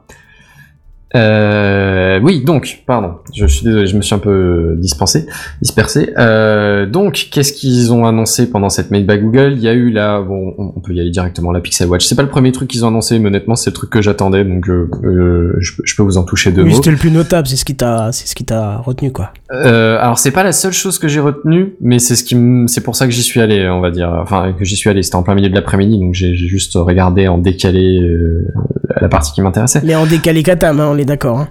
Tout à fait, tout à fait. Euh, la Pixel Watch 2, en gros, euh, elle- si vous avez l'impression qu'elle ressemble à la une, et ben c'est parce que physiquement ils ont pas changé grand chose, voire que dalle. Euh, si ce n'est ouais, ouais, les capteurs en dessous, mais du coup c'est pas forcément visible de l'extérieur. Un design qui marche, tu le changes plus maintenant. hein. Et, et en vrai, ouais, c'est ça. Mais c'est ce que j'ai vu dans tous les tests, et c'est honnêtement ce que j'avais ressenti moi quand j'avais vu la, la Pixel Watch 1, c'est qu'au niveau du style, elle est bien, tu vois, il y a pas grand chose à lui reprocher. Alors, euh, je verrai à l'usage parce que j'ai pas encore essayé la, la montre, donc je pourrais pas vous dire, mais a priori, euh, le, le- la forme, la taille, c'est plutôt sympa, quoi, déjà. Euh, non, c'est plus au niveau technique euh, que ça change. Euh, bon, les, les capteurs de, santé, c'est a priori maintenant indispensable sur les montres connectées. Ils ont amélioré la, fiabilité pour ce qui est de, du suivi cardiaque. Mais ils ont aussi rajouté un capteur d'activité électrodermale pour l'électricité de la peau, qui est supposé servir à détecter les signes de stress et de tension, ce genre de choses. Euh, toujours dans l'esprit du coup d'améliorer ton bien-être. hein, ce- ce- c'est un peu la, la même euh, la même philosophie que ce que Apple mis en place, euh, qu'on avait évoqué à la dernière, euh, je sais plus comment elle s'appelle, la, la iOS. La keynote. Merci la keynote. Euh, voilà, voilà. Euh, ça c'est du point de vue physique du coup. Et après au niveau euh, utilisation, meilleure batterie, processeur plus rapide, plus fluide, des quelques fonctionnalités un peu intéressantes comme Gmail et calendrier qui n'étaient pas accessibles. Va savoir pourquoi, parce que le processeur était pas assez puissant. Euh, et voilà, c'est globalement ça. Je reviendrai un tout petit peu après sur les fonctionnalités de, de, de logiciels. Ou pour remarque, on, peut le mettre, on peut le mettre tout de suite. Il y en a une qui, qui, qui a été un peu mise en avant et que j'ai trouvé plutôt bien. C'est en gros que tu peux que, que tu peux mettre un espèce de, de, de security, euh, de, de, check automatique en, place. Et tu dis qu'en gros, euh, si, si ça envoie un SMS à tes proches, si t'es si t'as genre prévu de rentrer chez toi, tu sais qu'il y a une demi-heure de trajet ou que tu as prévu d'aller courir pendant une heure, un truc comme ça, et ben si ta montre détecte que t'es pas chez toi à la fin de cette demi-heure de trajet ou, ou de, de cette heure de course, elle envoie un SMS automatiquement à des, des, des contacts, tu vois, à tes proches. Là, genre si mamie va faire les courses et qu'elle se sent pas bien à un moment donné, qu'elle est un peu perdue, et ben euh, Eh ben, elle a pas intérêt à croiser Janine du quartier d'à côté et discuter en oubliant le temps. Hein. ouais, alors il y a quand même, enfin ta montre clignote quand même Ouais, avant d'envoyer t'as les SMS. hein, ouais, c'est ça. mais mais oui, c'est c'est c'est dans l'idée. Ouais. Euh, dans dans l'idée, j'ai trouvé ça plutôt intéressant. En gros, ils ont quand même pas mal corrigé ce que ce qui avait été reproché à la Pixel Watch 1. Donc euh, oui bon après ah, alors ça ça ça me fait sourire. J'ai pensé à vous du coup et à la, à la keynote. Euh, la Pixel Watch 2 n'est plus en acier mais elle est en aluminium recyclé. Parce que c'est Oh plus là. écologique. Alors oui non bon les gars euh, calmez-vous euh, très bien hein, on perd 5 grammes elle est plus légère. Pour ceux qui la trouvaient lourde bon euh, ok si tu veux. Mais est-ce que vraiment c'était la priorité? Je sais pas. Pff, Non mais que ce soit la priorité, c'est pas le problème. Bien sûr, ça l'est. euh, Pour tous les produits high-tech, ça l'est. Il faut utiliser du recyclé. Mais est-ce qu'ils en ont fait autant de caisses qu'Apple qui en a fait euh, la moitié Non, de non, non, non, non, ils l'ont Bon, mentionné, mais bah, c'était pas le. Bah, s'ils le mentionnent une fois ou deux, ça euh. va. Mais tant qu'ils en font pas des caisses. Bah, j'ai pas vu la keynote, mais de ce que vous m'avez raconté, ça avait quand même l'air d'être beaucoup plus insisté. Ah ben il y a un sketch de 20 minutes sur Madame Nature qui vient faire la correction à Apple et Apple qui dit ah si on a tout fait que bon ouais. non c'est un c'est peu trop quoi Ouais. Euh, dans la liste des, des autres choses qu'ils ont annoncé plutôt en logiciel, euh, il y a les Pixel Bud Pro qui ont eu des améliorations logicielles, euh, en gros pour améliorer le, le nettoyage du son, euh, que ce soit en entrant ou en sortant. En gros, euh, on- en, en entrant, c'est-à-dire que, que ce que vous dites qui est transmis par les écouteurs, a priori devrait être plus net, plus propre. Euh, et dans la même idée, euh, si, si quelqu'un vous parle dans la vraie vie, normalement les, euh, les écouteurs passent un peu en mode transparent pour faciliter la communication sans que tu besoin de les enlever à chaque fois euh, entrée-sortie. Alors tu vois il y, y y a cette option aussi sur les sur les AirPods Pro là j'ai pu tester ben Ouais. c'est pas bien alors c'est pas bien mais heureusement ça a été corrigé très rapidement parce que tu vois pas les mises à jour qui sont faites donc je pense que ça a été mis à jour sans que je le vois quand je l'ai Ouais. testé la première fois euh, j'étais tout seul euh, quelque part je marchais et tout et à chaque fois qu'en fait je faisais un petit tu vois parce que tu te Ah, la il gorge, détectait une voix, il a pas, il savait pas que c'était la tienne. Ah oui, Si. mais il y avait quelqu'un qui se posait la question. ben, ça coupait carrément la lecture Ah ouais. Ah, ça coupait la lecture du truc. Heureusement, ça a été, ça a été corrigé très rapidement puisque je ne l'ai plus ce problème. Mais Hmm.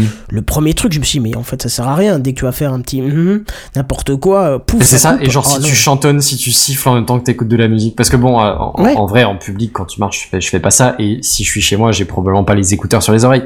Mais dans l'idée, il y a des, des gens qui vivent peut-être euh, en coloc ou ce genre de choses, ou en famille, tu vois, et pour lesquels, de temps en temps, ça arrive de se faire sa petite bulle avec des écouteurs, même à l'intérieur de la maison, et là, bon, tu peux peut-être te permettre de chantonner quand même. Et du coup, il se passe quoi? Genre la musique s'arrête si t'essaies de chanter en chœur? Enfin, c'est Ouais, ultra frustrant, tu vois. Mais, mais par contre, une fois corrigé, ça marche très bien. J'ai eu le cas ce matin des écouteurs dans une salle en train de monter des postes. Et j'ai un Mhm. collègue qui est venu derrière, donc moi j'ai l'anti, euh, l'anti-bruit pour pas entendre du tout le bruit du couloir ou quoi que ce soit. Ouais. Et quand mon collègue est arrivé derrière, euh, j'écoutais un podcast, il s'est baissé au moment où il a parlé. Donc je suis même pas effrayé ni rien. J'ai Mhm. j'ai vu qu'il Senti le- la baisse, le, le- Ouais, la ouais, baisse. Ah oui, son, c'est- euh, c'est c'est- c'est drastique, hein. c'est pas, c'est pas juste un tout petit peu, ça baisse carrément. Et mon collègue, je l'ai entendu tout de suite et c'est plutôt agréable. Ça évite que quelqu'un vienne te mettre la main sur l'épaule parce que t'as les écouteurs et que tu fasses un bond jusqu'au plafond et que tu changes le, néon qui Qu'au au passage, le, C'est ça. la pièce que tu es en train d'installer dans le PC. Voilà, donc là au moins ça. Non, c'est c'est efficace. Quand c'est bien traité, c'est efficace. Donc c'est bien qu'ils aient mis ça aussi sur les autres, euh, sur Google et tout ça, enfin sur ceux de Google. Ouais. Euh, ouais, ouais, ouais. Bon, euh, et puis il restait donc le Pixel 8, le, le téléphone qu'on a vaguement, vaguement évoqué. Alors, le- pour info, hein, si jamais, lui aussi, il est 100% aluminium recyclé. mais mais c'est vraiment, c'est gratos. Euh, c'est pas du tout les, les news les plus intéressantes qui sont sorties sur ce téléphone. Euh, une des premières, c'est que Google a garanti 7 ans de mise à jour de sécurité. Ah oui, de ça j'ai entendu mise parler. à jour majeure d'Android et de, de fonctionnalités. Ça c'est vraiment bien. Franchement, c'est pour le coup, c'est un pas dans le Ouais. bon sens parce que je t'avouerais que moi, mes téléphones, j'ai tendance à les garder un peu plus que 5 ans quand même. Donc, dans l'idée, 7 ans, ça me paraît vraiment pas mal. Et ça, je pense un- que c'est une un- vraie, une vraie euh, annonce écologique plutôt que de dire de la laine Ouais. recyclée. Clairement. Dans l'ordre de grandeur, garder vos téléphones un an de plus, c'est beaucoup mieux, euh, vu la quantité de matière, tu vois, que ce soit du métal, euh, de, que ce soit de l'alu ou de l'acier, tu vois, vu la quantité de matière. Et puis, bon, soyons clairs, c'est pas la partie difficile à recycler, la coque. hein. Ah non, c'est clair. clairement c'est les micro-composants et ceux-là ils ont pas encore annoncé qu'ils étaient recyclés à 100%. hein. Enfin bon, euh, voilà, euh, la ralade off. Mais mais ouais voilà, donc les 7 ans de mise à jour de garantie par Google, c'est quand même pas mal, c'est pas dégueu. Euh, pour le coup, c'est c'est plutôt sympa. T'as que des bonnes nouvelles. Ouais, ouais, ouais. ouais. Euh, bon, après, il y a, il y a d'autres trucs. Hein. Le, le, le téléphone devrait avoir plus de luminosité aussi. Euh, je, je sais plus quelle est l'illuminité. C'est pas des, des lights, c'est pas des lights, mais un truc comme C'est ça. des nits. Des Des nits. nits. Merci, Bigaston. Euh, des nits, en gros, ils ont doublé la capacité en nits. Donc, tu peux voir même en pleine, euh, en plein soleil. Tu peux parfaitement lire ton écran. Enfin, voilà. Mais on n'est encore pas au top du top du top des, des news. Le plus gros est euh, Redscape qui n'est pas encore arrivé mais arrivera bientôt, va grincer les dents, c'est l'IA. C'est l'IA de ouf. Il y a de l'IA dans tous les sens dans les nouveaux produits Google.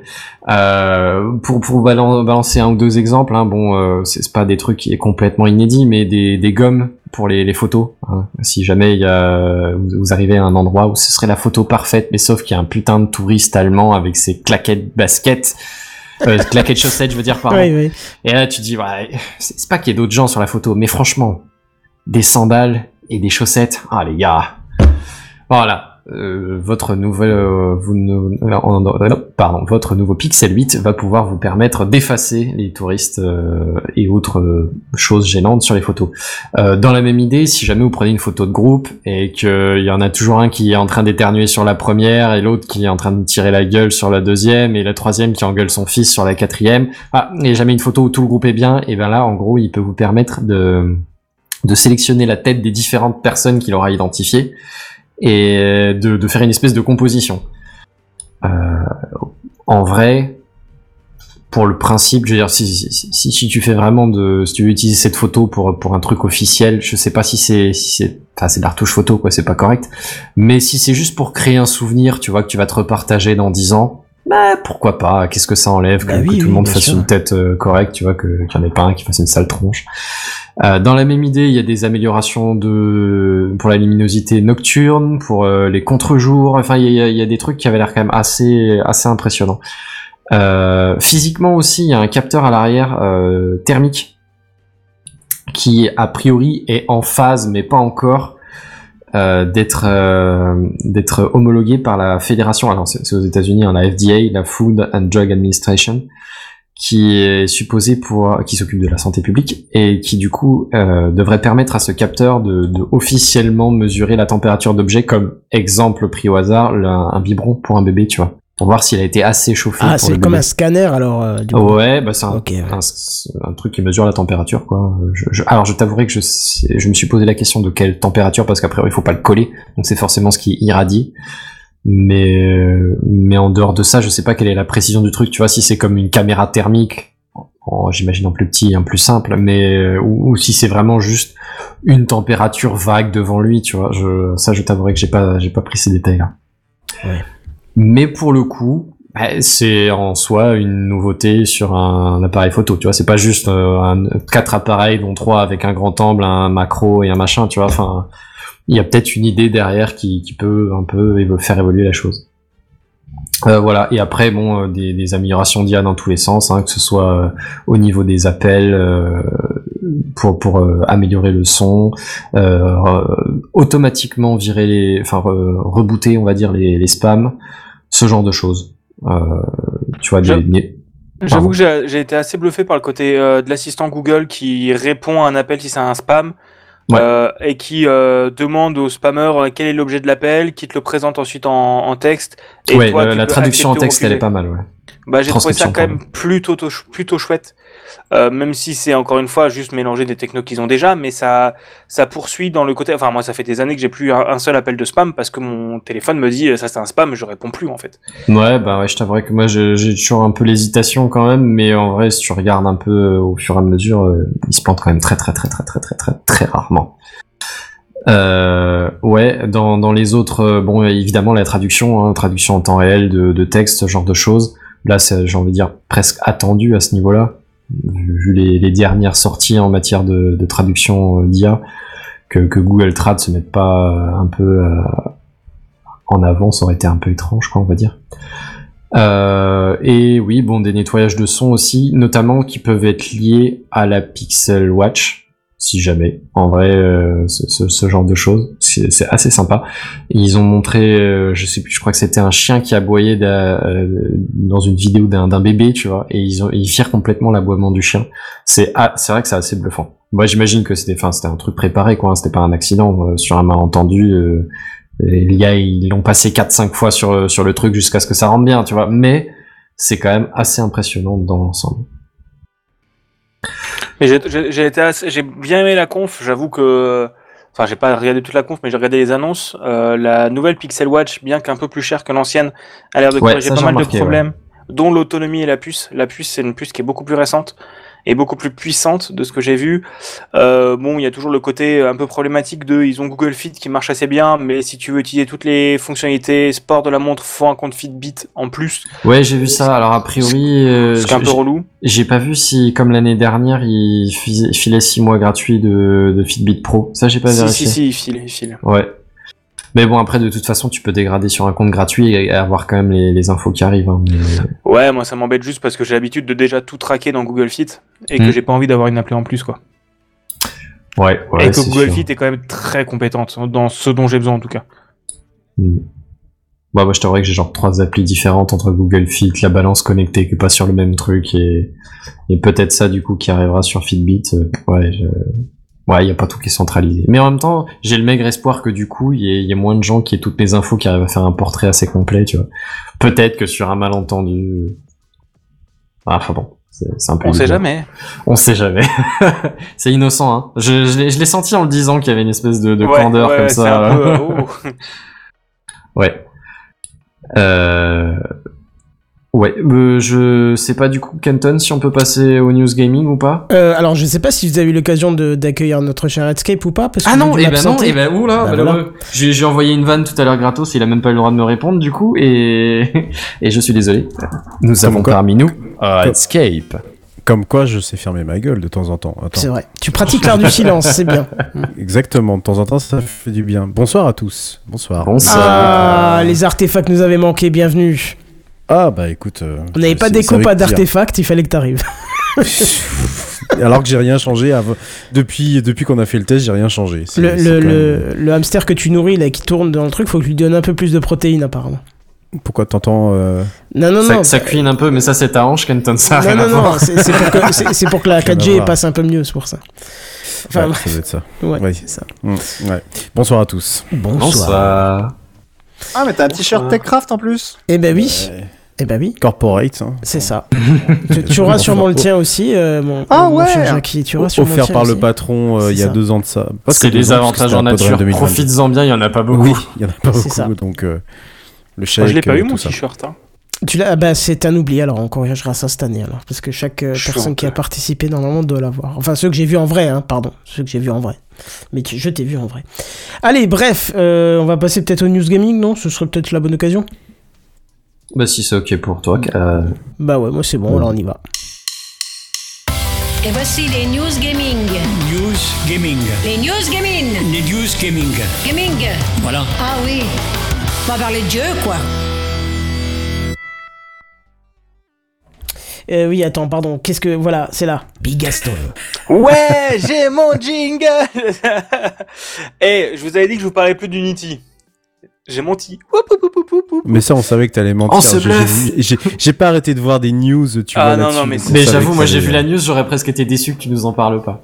Ah ouais, non, mais il faut que je vous en parle. Hein. Donc, euh, John euh, Riccitello, PDG de Unity, vient d'annoncer sa démission de ce poste après les débâcles pas possibles Oh. du mois de septembre. Euh, rappelons que juste avant les annonces, il avait déjà vendu une bonne partie de ses actions. Hein. On sait jamais, c'est ce qu'on appelle Oh, un un délit. délit d'initié. Voilà, voilà. Euh, c'est voilà, vraiment, genre la veille des annonces, il avait déjà vendu genre la moitié de ses actions. Hein, je pense ça là. Mais est-ce que quelqu'un peut-être peut, alors c'est le moment un peu interactif, est-ce que quelqu'un peut résumer l'affaire Unity? Oula, enfin, ça faut pas me demander. Euh, tu veux le résumer? Bah, ils ont fait de l'herbe. Ok, ça me va comme résumé. Franchement, c'est Euh, concis, mais c'est précis. hein. Non, Ah, ils ont ah, voulu, ils ont voulu faire payer euh, les, les, les créateurs de jeux plus qu'ils ne le payaient aujourd'hui. C'est Enfin, exact. Jusqu'à Ouais, c'est ça, ils ont essayé de vois, d'exploiter la suis, machine à, à cash euh, de façon un peu excessive. Bon, Un peu sur un excessif. malentendu, À- ça passe. À côté Blizzard, c'est euh, euh, l'abbé Pierre. Euh, on va dire ça comme ça. Eh bien, il vient de quitter ses fonctions de PDG ainsi que de président du conseil d'administration. Il va continu- continuer de conseiller Unity. T'inquiète, moi je suis coach sportif. Euh, le temps d'assurer la transition. Euh, mais la transition avec qui Avec James Whitehurst, ancien président de Red Hat, puis de IBM, qui a licencié Sérieux des centaines de personnes. Donc, courage aux équipes. Ah oui, il a pas fait du bien, lui, chez Red Hat. Hein. euh, Ouais, ouais, donc, euh, Il a pas fait du, du tout du bien. On est. C'est quoi la photo que tu là, c'est lequel c'est l'ancien. C'est l'ancien. Il ressemble à Bolsonaro. Oui, oui, non, mais Oui, à oui, côté. oui, euh, Euh, ouais. Et je pense qu'il il partage le même nombre de, neurones. Non, en vrai, il est pas, il est pas con, John. Alors, alors, alors, je vais essayer d'arrêter de, de, foncer des portes ouvertes. John Ratchet, Ritchett, oh, John a euh, a quand même sorti, trans, fait de Unity un moteur inconnu euh, en un moteur quand même très très utile et très utilisable. Je pense pas que c'est un mec forcément très bien, mais d'un autre côté, il y a aussi le conseil d'administration et je pense que c'est plutôt il est le fusible qui saute, on va dire ça comme ça, euh, avec un conseil d'administration qui le pousse aux fesses. Je pense que c'est pas le seul décisionnaire de ces décisions de euh, grosse naze, mais euh, mais je pense que pour quand même le défendre, il a quand même fait de Unity un, un des moteurs leaders du marché et il faut quand même peut-être au moins lui laisser ça. Voilà. Mais oui, oui, donc euh, là, là, ça, là, ça pue encore plus pour Unity. Il va y avoir des licenciements en dizaines, en cascade. Déjà que Unity était pas très bien portant. T'inquiète pas qu'ils vont racheter McDonald's. Euh, Non, ils peuvent pas. Non, mais Euh, vraiment, attends, entre eux et Epic euh, qui a annoncé 800 et quelques salariés en moins, là, euh, ils ont fait une coupe la semaine dernière. C'est, ça va bien le jeu vidéo en ce moment. hein? Ah non, non, mais en fait, le, le jeu vidéo, c'est catastrophique en ce moment parce que y a une, c'est un peu une explosion d'une bulle. Euh, c'est un peu l'explosion d'une bulle parce que le jeu vidéo a marché énormément en 2021, euh, 2020 même pour être Ah, les précis. Covid Bah, et les les machins Covid, comme ça, en fait, les gens avaient des- du temps libre et. Grâce au Covid, ouais, les, ventes, bah, c'est ça. En fait, le, le Covid a explosé les ventes. Euh, du coup, les, euh, les investisseurs ont investi en masse dans le jeu vidéo, sauf que le jeu vidéo, c'est bien, ça monte, c'est sûr, mais les gens ont moins le temps de jouer qu'avant, donc rapportent vachement moins. Donc, euh, Epic Games, c'est aussi la fin de la période Fortnite. Euh, ils avaient l'argent infini de Fortnite, mais euh, l'argent infini de Fortnite est en train de partir sur l'argent infini de Roblox. Donc, ça commence à tourner un peu court pour eux. Donc, ils dépensent, euh, ils- enfin, ils sont pas dans le, ils sont pas dans le mal non plus, mais d'un autre côté, voilà. Il y a eu aussi des fermetures de studios. Bref, c'est la turbo sauce. Ubisoft, n'en parlons pas, qui sont en train de demander Yves Guillemot qui demande à ses employés de, s'il vous plaît, faites des efforts. On n'a plus d'argent. Euh, faudrait pas que je le dénonce trop. J'aimerais bien rentrer chez, j'aimerais bien un Ouais, stage. fais gaffe à ce que tu dis, ouais. Euh, Ouais, c'est ça. Mais voilà, donc euh, donc euh, n'oublions pas que que le jeu vidéo c'est un peu l'explosion d'une bulle spéculative actuellement. C'est ça va être une année qui va être potentiellement un peu difficile pour les équipes. Surtout pour les équipes, pas pour les dirigeants, parce que les dirigeants ils vont recevoir quand même leur chèque à la fin du mois. Mais pour les équipes, ça risque d'être un peu plus compliqué. Pour les contrats, ça risque d'être un peu plus compliqué, surtout pour les embauches euh, et les continuations de stages, on va dire ça comme ça, parce qu'il y a quand même des boîtes qui tournent grâce aux stagiaires et qui à la fin des stages ne conservent pas les gens. Euh, donc euh, voilà, donc ça va être un moment assez rigolo le jeu vidéo. J'ai choisi la bonne période. Vraiment, j'ai choisi la bonne période pour aller dans le T'as jeu. eu le nez creux. Ouais, de ouf, de ouf. Euh, j'ai euh, j'ai investi en masse dans les bitcoins il y a six mois et j'ai acheté plein de NFT. Là, je fais que des bonnes. C'est faux, c'est faux. Je ne suis pas un pigeon à ce point. Et pourtant, j'ai acheté un là, j'allais Deck. dire, J'allais dire, j'allais là, dire c'était vraiment, pas euh, le moment Là, d'investir. t'aurais- tout, tout gagné là. Ouais, Ouais, ouais, je pense non, mais je, suis- je suis pas un pigeon à ce point. J'ai acheté un Steam Deck, euh, mais je suis pas un pigeon à ce C'est déjà bien. point. Voilà, c'est ça. Euh, Moi, je le guette là pour le- la fin de l'année, là, les, les fêtes, pour voir s'il y a des promos, un truc intéressant. Euh, je... Peut-être qu'il y aura des promos. Après, il y a dans les bacs qu'il y a peut-être une version un peu améliorée qui est, dans la- qui est en train de se Ah. préparer. Je sais pas si c'est du fake ou c'est du vrai. J'ai vu passer ça. Moi, je me suis dit, moi, le mien il me suffit amplement. Si tu le trouves euh, peut-être moins cher, ça pourrait faire Oui, valoir bah le. Voilà, c'est la fin de ma news. Et je garde la parole. Ouais Bigaston. Vous connaissez la révolution. La révolution. Comme vous le savez peut-être, Minecraft est en ce moment sur un rythme d'une mise à jour majeure par an, ajoutant biomes et fonctionnalités. Ces mises à jour sont annoncées pendant la Minecraft Live et la prochaine a lieu le dimanche 15 octobre, soit ce dimanche. Mais durant ce Minecraft Live, on a aussi le droit à un mob vote. La communauté va pouvoir voter pour savoir quel va être le prochain monstre ou animal de Minecraft, souvent li- lié à un biome en particulier. Le premier date de 2017 qui a vu l'arrivée du fantôme, ensuite en 2022 le glow squid, le, en 2021, euh, 2020 le glow squid, 2021 le alley et en 2022 le sniffer. Euh, non, on ne parle pas encore une fois le PDG de Unity, c'est pas le même. Euh, mais cette année, la donne a changé. Sniffer, arrête de sniffer, c'est ça? Ouais, c'est ça, c'est ça. Euh, Mojang a proposé trois mobs différents le crabe, le tapir et le pingouin. Le crabe permettra d'augmenter la distance à laquelle tu peux atteindre les blocs. Le tapir donnera une armure pour ton chien. Et le pingouin, un boost de vitesse pour ton bateau. Trois mobs très vrai que le chouettes tapir, soi. c'était pour t'essuyer les pierres. Ouais, c'est. eh, voilà, on enchaîne les bonnes la blagues. Elle est magnifique. Tout Donc trois mobs très chouettes en soi, il n'en est pas fallu plus pour que démarre la révolution. Fort de mise à jour plutôt maigre de contenu, la dernière grosse mise à jour étant la Cave Update, la communauté a décidé de demander à Mojang d'ajouter les trois mobs, sous prétexte que Mojang serait bien fainéant et ferait le minimum possible pour faire vivre son jeu, se se concentrant plus sur le contenu payant de Minecraft Bedrock que sur du contenu gratuit accessible à tous. Une pétition a même été lancée sur change.org regroupant plus de 415 000 signatures demandant, à la, la mise aux oubliés, euh, demandant la fin de la mise aux oubliettes de super fonctionnalités. Et moi j'ai découvert ça sur TikTok. Vraiment, il y a des, il y a des affiches de propagande. Vous en voyez actuellement sur le Twitch. C'est si drôle. Vraiment, les, les, les- la communauté a du talent. Ils ont fait des affiches de propagande vraiment magnifiques, incroyables. Je, je trouve ça incroyable. Un, développement de Moj- un développeur de Mojang a répondu que c'était très compliqué d'ajouter un, mod à la, un mob à la fois sur Java et en C++ et que ça risquait de ralentir le développement. Mais pour info, hein, les trois membres ont été ajoutés sous la forme de mod en moins de 24 heures par la communauté. Euh, je pose ça. Ah, Voilà, voilà. Oh. Voilà, voilà. Mais franchement, le nombre de fois où les modeurs ridiculisent un peu les devs. Ouais, mais en fait, t'as pas les mêmes problématiques. Le truc, c'est que on est d'accord que les modeurs sortent des choses plus vite, mais parce que t'as pas les mêmes problématiques de qualité et d'optimisation. Euh, du genre, quand tu ajoutes un. Bon, après, d'un autre côté, là, c'est on va en parler, c'est un peu du foutage de tête. Mais, euh, mais quand tu ajoutes un mob, euh, quand t'es modeur, tu t'en fous que euh, une fois sur 10 000, ton jeu il crash parce que euh, il y a un moment, il y a l'IA qui marche pas. Ouais, c'est Bah, assumé de base, ouais. quand t'es dans une grosse boîte, tu peux pas te permettre. Surtout quand t'es, surtout en plus pour les consoles, c'est impossible de se permettre ça, parce que les consoles, si ton jeu il crash, limite il te supprime du store. C'est pas à ce point, mais ça peut, ça peut grincer des dents. Donc je pense que c'est pas les mêmes problématiques, mais d'un autre côté, je pense que les mecs de chez Mojang sont pas non plus des tocards, donc euh, je pense qu'ils y arriveraient. Également, Mojang enchaîne les mises à jour très controversées avec le bannissement de pseudo, de skins, de reports de comptes qui peuvent vous faire bannir de tous les serveurs utilisant des comptes premium.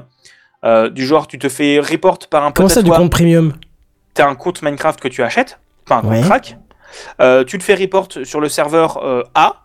Euh, Mojang Ah oui, d'accord, euh, tu oui, fais bannir de ton, du serveur B, C, D, E, F, tous les serveurs qui acceptent les comptes premium. Il y a aussi des changements de ULA qui permettent. Enfin, sur, les, sur Bedrock, t'inquiète pas qu'ils te mettent au- au- encore plus de microtransactions que dans Roblox, mais parce que Microsoft, ils prennent, euh, je sais pas, 30 ou 40%, alors que sur Java, c'est les serveurs qui prennent en direct. Donc euh, voilà, hein, encore une fois, Microsoft qui veut avoir sa part du butin. Mon avis là-dessus, je pense qu'en effet, Mojang se repose sur ses lauriers. Le jeu continue de se vendre fort de son immense communauté qui fait vivre le jeu avec des maps, euh, des serveurs de plus en plus impressionnants. Mojang, eux, assure le minimum syndical pour faire vivre la version Java et Bedrock, hein, et propose des mises à jour régulières pour que les quarantenaires reviennent une fois par an s'améser et continuer d'en parler à leurs enfants. Merci. Ouais, t'inquiète, c'était dédié. as pensé. euh, Mais c'est ça en plus, tu vois. Donc, euh, bon, je parle pas eh, des enfants, joue, mais. j'y- j'y joue aussi énormément, mais, mais enfin, bref. Euh, mais le gros du développement est plus mis sur la version Bedrock, la seule qui rapporte de l'argent sur la durée à Microsoft et donc à, Moj- à Mojang, donc à Microsoft, grâce aux microtransactions. Je pense que Mojang a clairement les moyens d'embaucher une dizaine de devs en plus pour ajouter trois mobs en même temps et proposer une vraie belle mise à jour, à l'instar de ce que la commune tro- propose avec des serveurs et des fantastiques mods. Euh, donc on a pu jouer avec Kenton et d'autres copains sur un serveur modé Minecraft. Euh, Enfin, euh, la communauté quand même, la communauté du talent. Enfin, create euh, et des choses comme ça, c'est quand même très très très chouette. Mais est-ce que Mojang va effectivement faire quelque chose et ajouter les trois mobs? C'est clairement pas sûr. Bref, Mojang, tirez-vous un peu les doigts du Nether et continuez de faire vivre un peu ce jeu que j'aime tant. Bien Voilà. joué. Je ne sais pas si Les doigts du Nether. Ouais, c'était posé avec euh, délicatesse et, T'as vu, et j'essaie classe. de- Et profondeur. Ouais, ouais, ouais, ouais. Et vous, Moi, je veux les saisons dans Minecraft, c'est tout. C'est tout ce que je veux. Eh bah oui, mais les saisons, il y a peu de chances que ça arrive en vrai parce que c'est ultra consommateur de ressources, malheureusement. Euh, donc pour les plus petites configs, ça risque d'être très compliqué, mais Ouais. euh, mais il y a des modes pour ça. Donc euh, maintenant, vaut mieux jouer à Minecraft modé. Et on est Oui. et on n'est pas à l'abri que Mojang à un moment il décide de cut la version Java. Euh, ce ne serait pas ce ne serait pas impossible, même si ça risquerait de euh, faire Minecraft. non de faire ce qu'on appelle une Unity. Euh, Oui, exactement. Ça, ça- va ça- devenir ça- un terme comme. Et ça veut dire que le jeu, par exemple, n'existerait plus sur, sur, sur Linux, ne pourrait plus s'installer sur, sur Linux non plus. Donc c'est. Oui. D'une- enfin, d'une très C'est pas un gros marché de- Linux. Hein. Non, sur, sur Non, les mais macOS, c'est- hein, macOS, oui, par contre, tu vois, donc euh, c'est déjà. Bon, je, je me tais, hein, parce que bon, à chaque fois que je, je l'ouvre. euh, Non, mais Non, non, non, C'est pas, pas, une ça. c'est pas un grand marché ou pas, c'est que si tu tues Linux, si tu tues la version Java, tu tues la version Linux, et alors Et la version macOS. et, et la version macOS et le serveur, ils vont continuer à développer le Minecraft serveur comme ça Bah non, si- Moi, en vrai, c'est ce qui me faisait. C'est quand t'as Qu'est-ce dit qui fait tuer la version Java, moi, c'est ça qui m'a Qu'est-ce qui fait tourner hein. tous les, les serveurs? C'est encore Minecraft qui est codé en Java. Je suis désolé de le dire. hein. Donc ne, dites ce que vous voulez. Hein.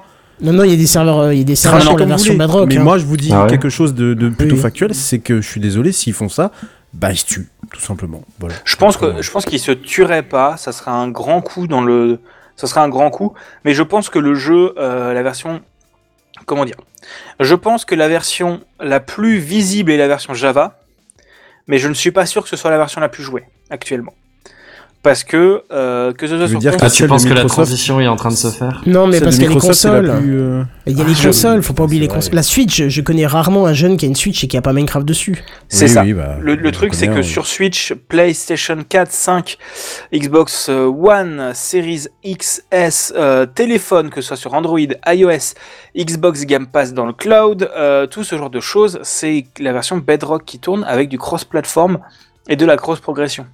Euh, plus ils vendent du service via les Realms, qui sont des maps euh, que tu peux acheter via abonnement pour avoir accès à des, maps, des serveurs, des choses comme ça.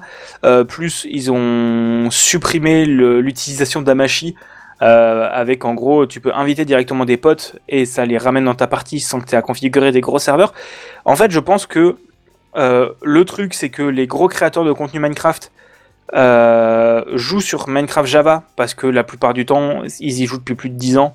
Et il y a 10 ans, il n'y avait pas cette version Bedrock là, Be- Bedrock là, et que du coup, ils continuent de jouer sur la version Java parce que euh, bah, la version Java est plus facile à développer que la version Bedrock. Euh, parce que le Java est un peu plus facile à comprendre quand même que le C++ et que les API sont un peu plus ouvertes parce que ça fait des années qu'on a euh, Bucket, Spigot, Forge, là on a Pepper qui est en train d'arriver, des choses comme ça. Mais mais euh, mais ouais, c'est pas impossible que euh, enfin déjà maintenant tu peux plus acheter l'un sans l'autre. Les deux sont vendus ensemble, euh, à un prix plus cher qu'avant. Maintenant c'est 30 euros pour les deux. Oh la vache Ouais ouais, Minecraft maintenant c'est 30 Ah euros. ouais Ouais, Bon, après, Ça fait, ça payé bien 10 un ou balles, ans, quoi. hein. Mais c'est 30 euros ou dans le Game Pass. Si t'as le Game Pass, t'as Minecraft. Oui, oui. Mais, euh, mais c'est que je, je pense pas qu'il tuerait la version Java. Il y a peu de chances qu'il le fasse parce que c'est euh, la majeure partie des events qu'ils font et la majeure partie des euh, comment dire la majeure partie des events et la majeure partie de la de l'audience tractée ça vient de la version Java parce que je connais pas un seul YouTuber qui joue sur Bedrock parce que la plupart des youtubeurs, soit ils sont sur PVP, donc ils sont encore sur 1.8, parce que euh, non pas 1.8, 1.15, je sais plus, genre sur une vieille version où c'était encore, non c'est 1.8. Oui, là où tous les modes sont présents encore et à jour, C'est- même pas les modes, c'est l'ancien PVP. Il y a Ah. une ancienne version du PVP avant le rework du PVP euh, qui date de la 1.8. Donc une partie des serveurs Minecraft et des comp- de la scène compétitive joue encore sur 1.8 euh, parce que le PVP actuellement est un peu globalement. euh, Enfin, d'un autre côté, ça fait 5 ans qu'ils nous utilisent la mise à jour PVP quoi. Et enfin, et tu vois, euh, enfin, je pense qu'ils ont quand même les, les sous pour avoir une équipe pour le faire. Euh, ils veulent bien faire, on est d'accord, mais bref. Je pense pas qu'ils tueront la version Java, ce serait se tirer une grosse balle dans le pied, on est d'accord là-dessus, surtout en termes d'image, parce que ça reste quand même la version originale du jeu, mais je pense que euh, qu'il est possible qu'elle perde de, de plus en plus, euh, quitte à devenir une version legacy qu'il faille télécharger sur le site un peu à l'arrache ou j'en sais rien quoi. Ou qu'ils mettent à jour Ouais, leurs qu'ils la, mettent plus en- qu'ils la mettent plus en avant, quoi. Oui, c'est ça, et c'est déjà- c'est déjà le déjà le cas. hein. C'est déjà le cas, c'est vrai que c'est déjà le cas, ouais. Et qu'ils la mettent plus à jour, à la limite, c'est Mais- une chose, mais qu'ils la fassent pas disparaître, faut qu'elle reste Mais toujours fait- dispo. euh. Ouais, mais ce qui a fait aussi la force de ce jeu-là, c'est son côté, c'est justement son côté multiplateforme. Alors, autre aujourd'hui, le fait qu'il soit cross, euh, cross-platform, puisqu'on peut jouer euh, euh, avec un, il me semble, hein, on peut jouer avec un joueur de Switch. euh, en Oui, qu'il y a cross, Oui. il y a juste PlayStation qui font bande à part, mais autrement tout le reste est, cro- est D'accord, mais tout cross-platform. le reste, effectivement, est Que ce cross-platform. soit mobile, euh, mobile ou quoi, tout est cross-platform. Ce jeu-là, tu pouvais aller sur l'OS que tu voulais, et globalement, tu, tu l'avais parce que c'était, enfin, c'est Java et Java est multiplat et multiplateforme. Euh, ça serait quand même vraiment se prendre un gros risque. Et mm, je pense que le jour où ils ont déjà rétrogradé la version Java en dessous de la version Bedrock, déjà ils ont dû se prendre quelques petites scuds dans, Bah, dans, dans la figure, je pense. c'est la grosse peur de la communauté. On va dire la, la communauté a Ouais, assez peur de la de cette fin là parce que la version Bedrock est comme dit c'est la seule qui rapporte du pognon. Après je mets pas en, en mal la version Bedrock. Je n'ai aucun problème sur la non, version non, elle est Bedrock. très bien, mais tu peux pas mettre les modes que tu veux. C'est ça, la version, la, version Bedrock a, euh, a quelque chose qui est très important, c'est un financement de la communauté. Et ça, c'est on, peut revenir au même, enfin c'est le même principe que le financement de l'open source. Euh, à partir du moment où c'est des, euh, c'est des indépendants non payés qui développent, t'es pas à l'abri qu'à un moment il y a un truc qui, ne soit plus mis à jour ou qui disparaisse. Alors que sur Minecraft Bedrock, tu as déjà t'as le côté cro- cross-platform qui marche très bien. Le jeu est plus optimisé parce que la version, parce que Java est quand même vachement plus lourd que le C++. Euh, le jeu est plus optimisé. Il y a aussi la version RTX de Java, donc euh, avec du ray tracing. Bon, c'est très OSEF, mais pourquoi pas. Le côté crossplay, le, le côté super facile d'inviter des gens. Et assez régulièrement, ils font des par- partenariats avec d'autres marques où ils te donnent des cartes gratuites. euh, qui sont des cartes euh, où jusqu'à il y a quelques années, maintenant ça commence à arriver sur les serveurs Minecraft Java, mais c'était, on va dire, les pousser Minecraft dans ses limites. Ça veut dire Java- que ça, ça veut dire que petit à petit, en fait, ils, ils ont trouvé euh, moyen de, de, de, de- de financer. C'est quand même Microsoft qui, qui, qui, qui est, qui est derrière.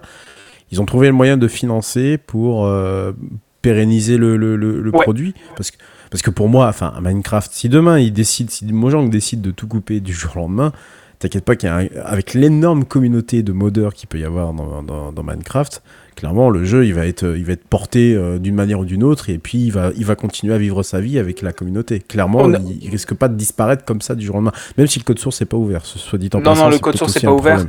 Voilà. Mais, mais le côté financement de la communauté, moi j'aimais beaucoup euh, une, équipe de création de cartes qui s'appelait Nox Crew. Euh, avant la sortie de Bedrock, ils faisaient des versions, des, des maps pour Java. Et maintenant, ils font des maps pour Bedrock qui coûtent entre 5 et, entre 3 et 5 euros, on va dire ça comme ça. Euh, qui, ce qui peut être cher, mais d'un autre côté, c'est une map qui a à peu près autant de durée de vie que certains jeux indépendants. Donc, euh, enfin, c'est juste qu'on n'a pas le même rapport à l'argent pour Minecraft parce qu'il y a énormément de contenu gratuit. Mais d'un autre côté, c'est du contenu qui se vaut et que faut pas oublier que tout travail mérite salaire et que maintenant il y a des studios qui se sont construits autour de la ouais, mais création. de ce justement, et, et c'est tout le problème, c'est parce qu'aussi Minecraft est né aussi dans une époque où on ne monétisait pas les jeux de cette manière-là. On les monétisait même pas du tout. Il y avait pas ce, il y avait pas ce, il y avait pas ce côté. euh, Il n'y avait pas le côté né payé quand après avoir acheté. C'est né en 2011, je crois, c'est ça? 2010, 2011 Euh, euh, 2009, la première version. 2009 je crois. peut-être la première version. On était très loin. euh, on commençait à avoir les. euh, je sais pas si vous vous souvenez. À, l'époque, on avait le, le, le- je crois que c'était EA avec euh, SimCity euh, qu'ils avaient sorti où je crois que c'était. Il y avait des transactions. qui- Ils commençaient à mettre des transactions à l'intérieur des jeux. Ça se faisait pas. Et comment tu peux transformer toi un, un jeu comme Minecraft Tu peux laisser aussi vivre euh, l'autre côté qui a toujours ce, ce petit côté roots. Je suis désolé de le dire, mais c'est un peu, c'est un peu cette idée-là.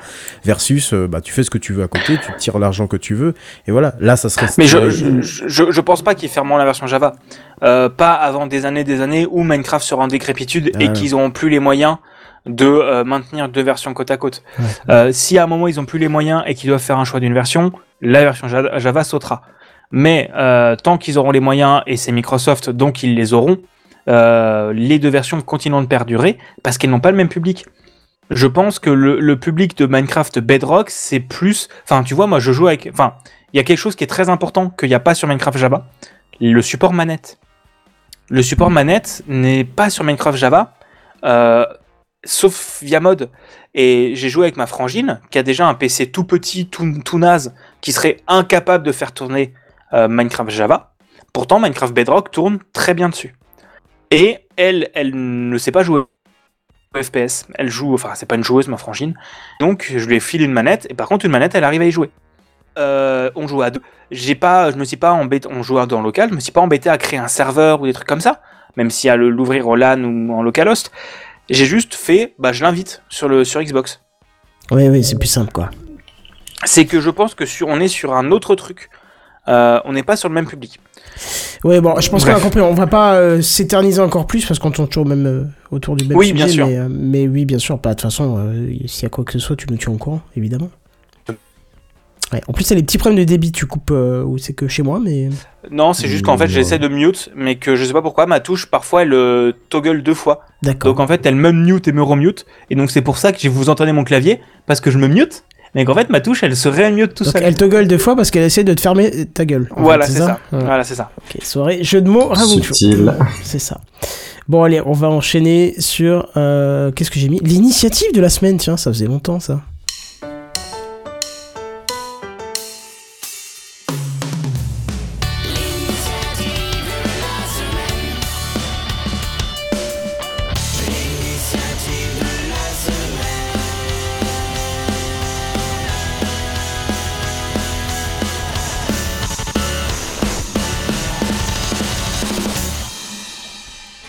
Ouais, ça faisait vraiment longtemps qu'on l'avait pas entendu celui-là, le, le- le générique là.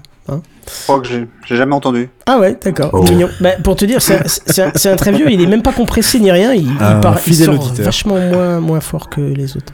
Euh, non, moi c'est une petite news très rapide hein, pour vous dire que l'ANSI, donc l'Agence nationale de la sécurité et des services informatiques, je crois, j'aurais dû le noter, a sorti un petit guide de reconditionnement pour les ordinateurs portables ou fixes. Alors en gros, Sécurité de système d'information. Merci. En gros, ce guide, il vous explique ce qu'il faut faire euh, quand vous voulez utiliser un ordinateur re- reconditionné pour rester en toute Alors, c'est plutôt axé, et c'est même très axé professionnel, ça c'est clair. On le voit, c'est à la destination des administrateurs réseau, des RSSI et des DSI. Mais euh, je trouve que c'est super intéressant quand même pour tout le monde de lire ce guide, euh, surtout aux novices qui achèteraient du matériel d'occasion pour voir où peut se situer les risques.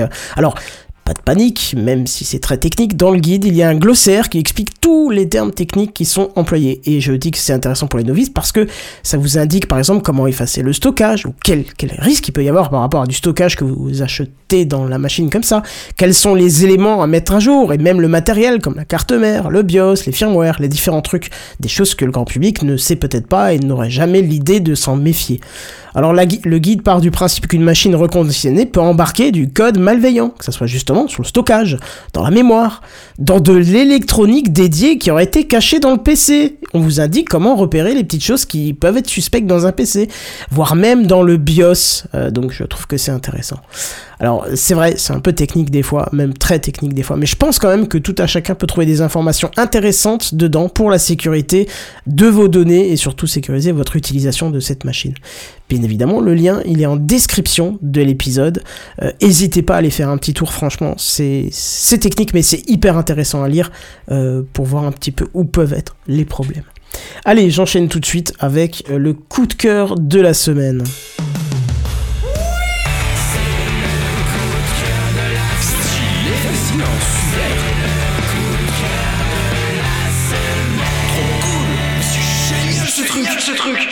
Jackie. J'aime bien parce que c'est la ressortie des vieux jingles. Non, mais moi je trouve que c'est bien, c'est diversifié euh, ouais. en fait. Ouais, c'est ça. Fait varier les plaisirs. C'était le but. Et, et j'ai mon jingle. On l'a Oui, à peine entendu. fait en live. Jackie. Ce soir, donc, je vais vous parler de mes vacances. Pour la première fois depuis longtemps, je suis- j'ai pu partir hors vacances scolaires hein, dans l'arrière-pays niçois. Et même si j'étais venu en voiture jusque-là, la circulation dans ce secteur est bien plus dense qu'en Bretagne ou même qu'à Paris. Ce qui est bien d'ailleurs, c'est que la région, elle en est pris conscience et avec une offre assez complète du réseau de transport public, avec des trains, des bus et des tramways. Euh, un jour que nous voulions aller à Monaco, je vous ai dit que j'étais fan de sport auto euh, Vite nous fait. euh, vite fait, ouais. Nous décidons donc de prendre le bus Avance, là où on était en vacances, jusqu'à Cagnes-sur-Mer, qui était une gare, puis le train à Monaco. Tout s'est bien passé, jusque-là, mais c'est pas le sujet. Le train était électrique, évidemment, et de mon côté, c'était la première fois que je prenais un bus électrique. Et le trajet du retour m'a interpellé. Nous avions la climatisation, ce qui consomme quand même énormément d'énergie, la route n'était pas plate, elle montait à 5-6%, donc pendant 12 km, ce qui fait un col de, deuxième catégorie si on veut parler vélo. Je suis donc allé interroger le chauffeur, et euh, c'était sa dernière station, donc le bus avait roulé toute la journée, soit environ 250 km, il lui restait 44% de, ba- de batterie, et donc d'autonomie. Euh, par curiosité, donc j'ai donc creusé un peu plus et voici les caractéristiques du bus. Donc le bus est un Eliès, Eliès GX 337 électrique. Euh, il peut emporter 90 personnes. Il a une puissance de 150 kW, 160 kW, donc ça fait Est-ce- 214 chevaux. Ah, voilà ce que j'ai demandé. Voilà, hein, j'ai prévu. Donc c'est évidemment comme c'est un moteur électrique, il y a beaucoup de couples, hein, 2500 Nm. Euh, L'autonomie a été euh, le record sur ce véhicule-là, c'est 543 km, hein, donc en conditions réelles, mais sans doute pas, pas avec la clim. Est-ce qu'il a fait le circuit de Monaco? Tu l'as chrono- chronométré? Euh, il y a beaucoup de bus électriques à Monaco. Ah bon? Ouais, ouais, ouais. Ok. Euh, batterie, donc une batterie de 350 kW, donc c'est énorme pour euh, par rapport aux, aux batteries qu'on peut connaître sur des voitures. La recharge, donc c'est une recharge lente, donc pas avec des gros débits de, euh, en ampérage, mais euh, avec une puissance max de 100 kW, euh, qui, qui est déjà pas mal. À l'intérieur, il y a des, comme je l'ai dit, il y a une climatisation, il y a aussi des chargeurs USB 3. Et l'autre sujet que je trouve génial, c'est l'utilisation même du châssis, parce que le GX 337, euh, c'est le même châssis qui existe depuis 30 ans et sur lequel on mettait des moteurs diesel. Et donc, contrairement à ce qu'on pourrait croire, les batteries euh, peuvent être intégrées beaucoup plus facilement dans, dans un bus que dans une voiture. Évidemment, il y a plus de place, les coffres sont bien plus grands. Et mine de rien, c'est un énorme avantage. Elles L'entretien, sont je pas suis... sur le toit, les batteries? Non, Non, sur le- Ah, pour la ce que tu vois sur le toit, pour ce genre de, de choses. ce que tu vois sur le toit, c'est la climatisation. D'accord, d'accord. Euh, L'entretien, donc je suppose, il doit être aussi fiable que pour une voiture électrique, hein, euh, aussi faible, pardon, que pour une voiture électrique, fiable aussi d'ailleurs. Le chauffeur m'a d'ailleurs confirmé que la conduite était très agréable et que pour lui, toutes les lignes pourraient être exploitées avec des bus électriques. Mine de rien, c'est une excellente nouvelle et j'en- moi je ne pensais pas, je sais pas si c'est votre cas, mais je pensais pas qu'on était aussi avancé avec les bus électriques. J'ai mis en lien, je sais pas si tu vas pouvoir le mettre en description, une vidéo d'un gars qui est qui est dans le secteur où je où j'étais Si c'est en lien, ça passera en description, il n'y a pas de souci. voilà. Euh, et euh, du coup, euh, on, on voit comment il présente son bus en fait. Donc vous allez, vous pouvez voir un peu plus. Ça dure 10 minutes. Voilà pour moi. Ah, c'est tout, comme ça Ah ouais? Ah oui, d'accord, oui, c'était rapide. petite je- Un petit coup de cœur de la semaine. Ouais, je pensais Je, que je juste euh, rajouter un truc. Je, je Ah, suis désolé, Ja- Jackie, j'ai- j'ai j'ai ri tout à l'heure euh, quand tu as évoqué Monaco et le bus électrique. J'ai pas pu m'empêcher de penser à, à l'espèce de plongeon que tu as fait une fois dans une saison du SSC. Je sais pas si tu te rappelles, tu as fait un, t'as fait un plongeon où t'as fait euh, quelqu'un t'avait foutu dans le mur euh, Euh, juste oui. à- Oui. au passage de la piscine. Là, tu, Scannibal. Voilà, voilà, c'est ça. J'ai pas pu m'empêcher de rire en pensant que le bus aurait pu faire. Enfin, bon, bref, voilà, c'était. J'étais en ça. tête. Il m'est rentré. Il n'y a pas eu de respect, quoi. Ah, Ah non, non, rien. Non, non, aucun. Il s'est pris le, le mur. Alors, ça va, il y avait le moteur physique du jeu qui fait que tu peux pas. euh, Non, tu peux pas aller plus loin. tu- voilà, tu peux pas aller plus loin, mais franchement, c'était. Voilà, c'était- J'étais à 180 à peu près, un truc comme ça. Bah oui, oui, passage de la piscine. voilà, bon, c'était juste pour ça que j'ai rigolé. Ouais. Voilà, et on a encore un petit coup de cœur de la semaine.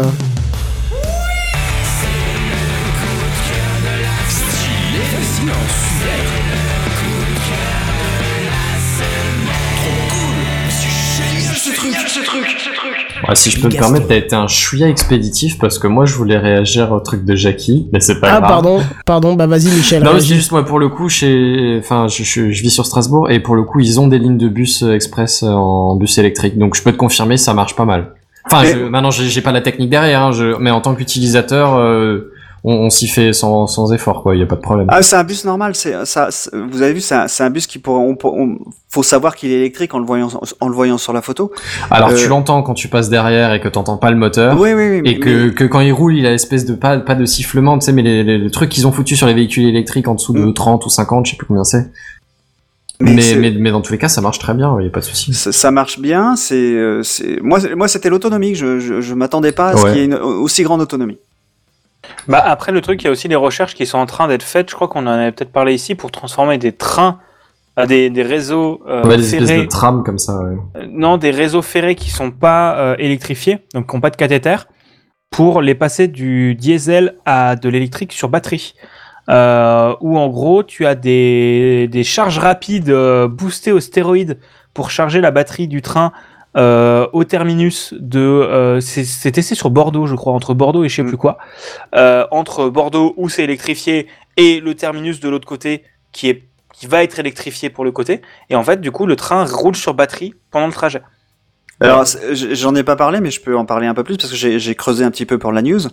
En fait, il y a trois, tri- trois types de, de recharge. Soit euh, et donc là, il y a différentes batteries qui sont possibles. Donc là, la batterie de 360, euh, 350 kW que je, que je vous indiquais, elle est, euh, c'est une partie lente, mais il y a des plus petites batteries. Euh, et dans ces cas-là, ils mettent un, un, un pantographe. Je crois que c'est ça que ça. c'est- Pantographe. Pantographe. Pantographe, voilà, pantographe.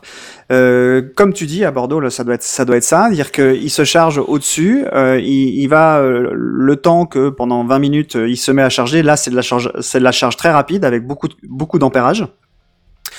Et euh, il roule comme ça. Mais là, là, ce que j'avais, moi, c'était un bus qui faisait toute la toute la journée. Donc, il faisait des rotations. euh, il montait, il descendait, il montait, il descendait. Et, et, euh, et malgré ça, bah, il restait encore beaucoup beaucoup d'autonomie. hein. Donc, c'est quand même viable. Ah, mais je pense que c'est viable et c'est même euh, de ce que j'en sais, c'est plus viable sur des transports en commun que sur des voitures. L'électrique, de ce que j'ai compris, Ah oui. cru comprendre, parce que sur la voiture, le temps de rentabiliser la batterie et la pollution émise pour la fabrication de la batterie, c'est pas forcément ultra intéressant, mais pour les transports en commun qui roulent euh, en permanence, Ouais. Et qui roule euh, beaucoup de monde d'un coup. et et qui qui roulent roulent- beaucoup de monde d'un coup, c'est J'ai pas parlé du prix d'ailleurs. J'ai oublié d'indiquer le prix, mais le prix. Ah bah, c'est est, euh, 2,10€, hein, le ticket? Alors c'est le même prix que le ticket effectivement le. Le bus, c'est un Le ticket. bus est au, euh, au même prix. Par contre le prix du bus est à 410 000. Enfin j'ai trouvé à un seul endroit parce qu'ils ils communiquent pas tellement euh, sur internet sur les. Mais j'ai vu à un. Bah, je un pense seul qu'il y a vite des prix de flotte. euh, Ouais évidemment. Là C'est c'était un. Là j'imagine que c'était un prix unitaire. C'est 410 000 kilos euros. Donc euh, 400 410 kilos euros pardon pas 410 000 euros. On avait, on avait- et, et par rapport à un bus classique, c'est com- combien à peu près? Bah, je pense, ça, si ça doit être comme les voitures, ça doit être euh, un peu plus cher qu'une voiture. ouais. Mais, D'accord. Ah, un, un bus classique, c'est plus autour des, des 200 000, je crois. oh, mais disons que là, t'as pas, t'as pas de gasoil à acheter. Oui, oui, tu, tu reviens vite sur Donc ton euh, déjà, ça, euh, le gasoil, même si euh, ils l'ont euh, à des tarifs euh, bien moindres que, que l'utilisateur lambda, euh, ça reste, ça, ça reste quand même un coût d'exploitation qui est mince en fait. Par rapport, il y a juste le coût de, du- du chauffeur en fait qui est, qui est important quand même, mais il y a plus de, de- il y a plus de coût de, de, de carburant en fait. Ok. Bon, bah très bien. Encore quelque chose ou j'ai plus besoin de couper quelqu'un? Non, bon bah d'accord. Ouais. Bah Bigaston, c'est à toi. Bigaston. Ouais. Ah, tu me remets pas le générique, non, pardon. Tu veux, je te le mets. C'est pas un problème, non, on l'entend tellement peu. bon, voilà, bon, tu l'as demandé, c'est trop tard.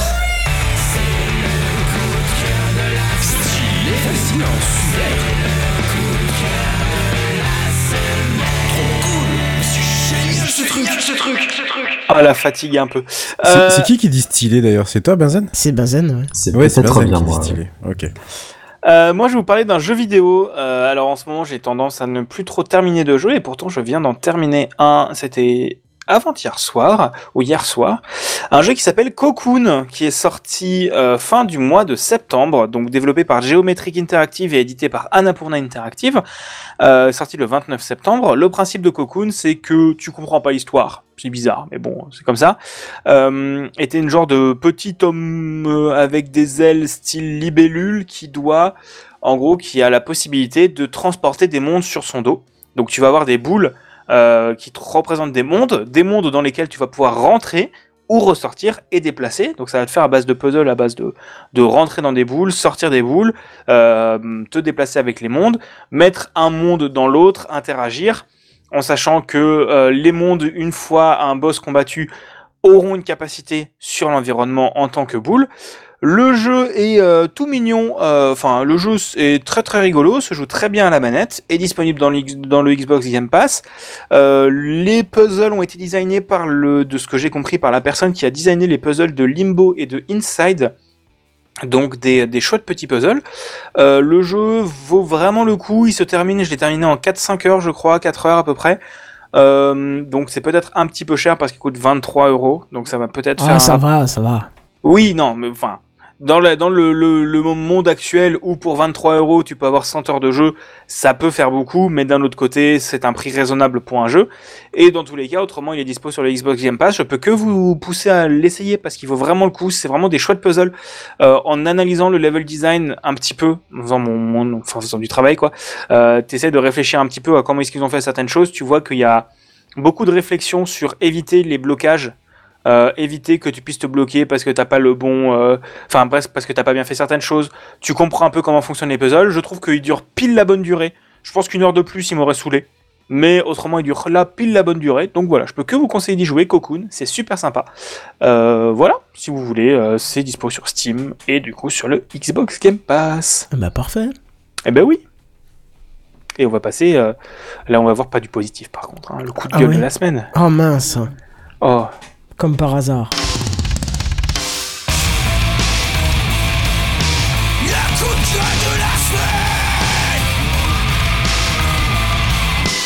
Le coup de gueule de la semaine. Jackie. Merci Kenton. Euh, bon, la civilisation humaine a toujours voulu aller plus loin. Ainsi, les chevaux ont été apprivoisés, la roue a été créée, les chariots sont devenus des carrosses, puis des bagnoles, parce qu'en France, on aime la bagnole. Pourquoi? La voiture est un système qui permet d'avoir la liberté de se déplacer, qu'on la possède ou pas.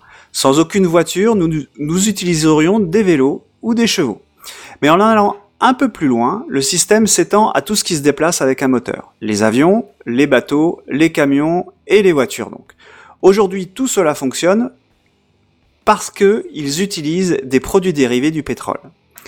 Et en ce moment, je suis très agacé quand j'entends parler de réchauffement climatique, car visiblement pour l'éradiquer, il suffirait de décarboner, de supprimer tout ce qui est issu du pétrole.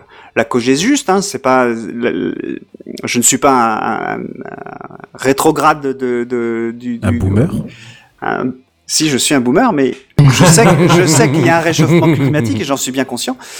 Mais simplifier, euh, simplifier tout ça à ce point l'a rendu vraiment simpliste. Quand le pétrole, juste pour vous rappeler hein, le contexte, quand le pétrole a été découvert, il a d'abord servi pour éclairer les maisons. Puis, un peu avant la naissance de l'industrie automobile, avec la Ford T, le processus de raffinage a été découvert. Ce processus transforme le pétrole en un carburant idéal. Vous vous souvenez de la formule de, de Lavoisier en chimie? Je sais pas si c'est loin. rien de secret, tout se transforme. Exactement, dans le pétrole, il n'y a rien de plus vrai, car absolument rien n'est perdu.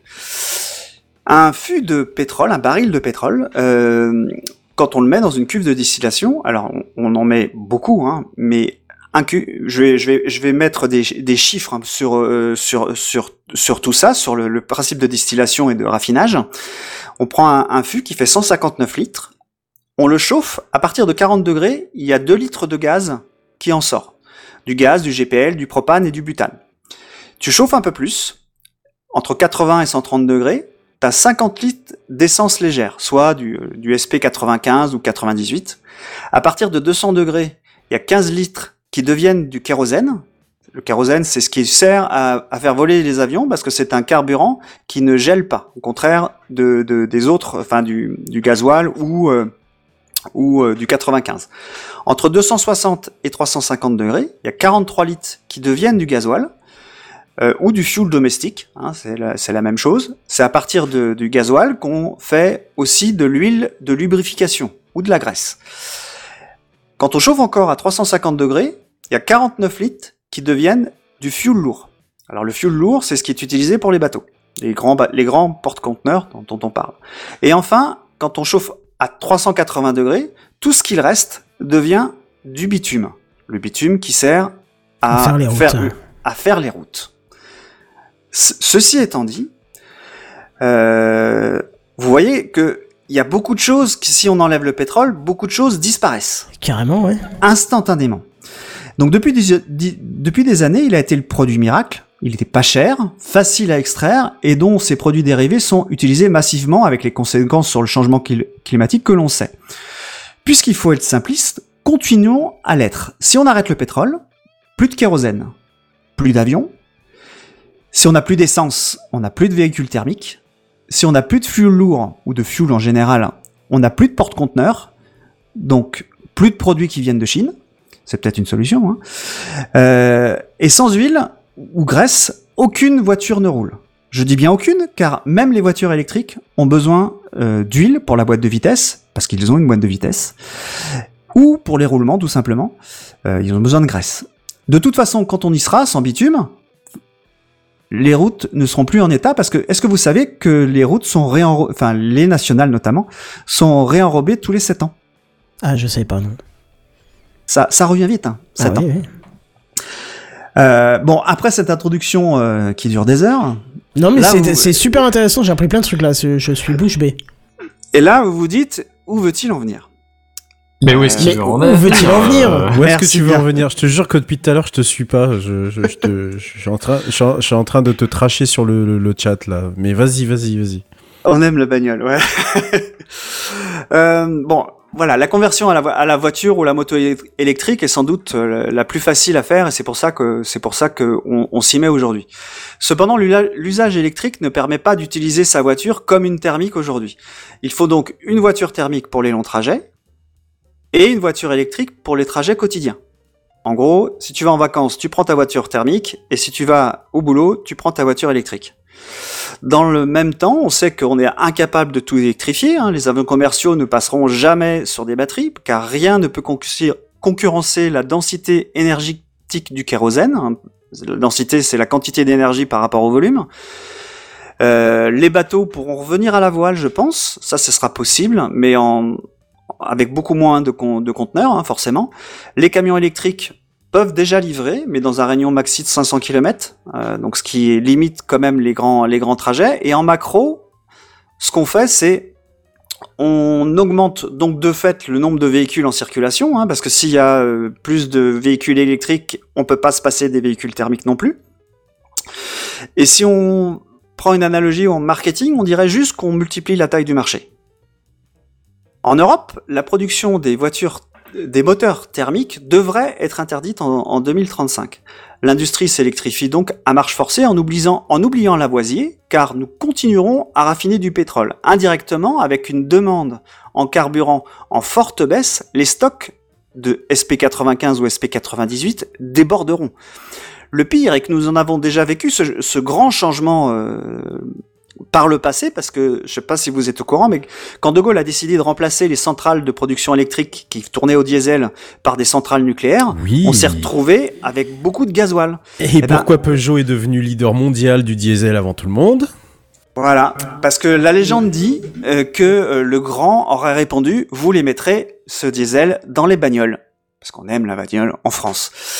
Donc en étant simpliste, dans 10 ans nous serons à cheval, à couper du bois à la hache, à les transporter dans des chariots. Je me souviens qu'en 90, le prix du baril était autour de 20 dollars et le stock de, pétrole était estimé à 50 ans environ. Aujourd'hui, avec un tarif autour de 80 dollars, il reste encore 50 ans de stock. Et dans 30 ans, je vous parie qu'il restera toujours euh, 50 ans de stock avec un baril à 150 dollars. Euh, Est-ce bien de continuer à utiliser le pétrole? Non, assurément. Avons-nous une solution pour que le monde entier, soit 8 milliards d'individus, euh, puisse se passer de tous les produits dérivés du pétrole? Non plus. Alors il faut être malin et réfléchir à ne pas surconsommer et à utiliser tout ce qui peut l'être. C'est évidemment maintenant qu'il faut réfléchir à la production à la production d'énergie de demain, à son stockage et au partage d'énergie au pluriel. Ce qui est sûr, c'est qu'aujourd'hui, personne n'est prêt à l'arrêt du pétrole et tout ce qui en découle. Vraiment personne. Dans ce domaine où les enjeux sont à la taille de l'humanité, rien n'est simple. Ne soyons donc pas simplistes.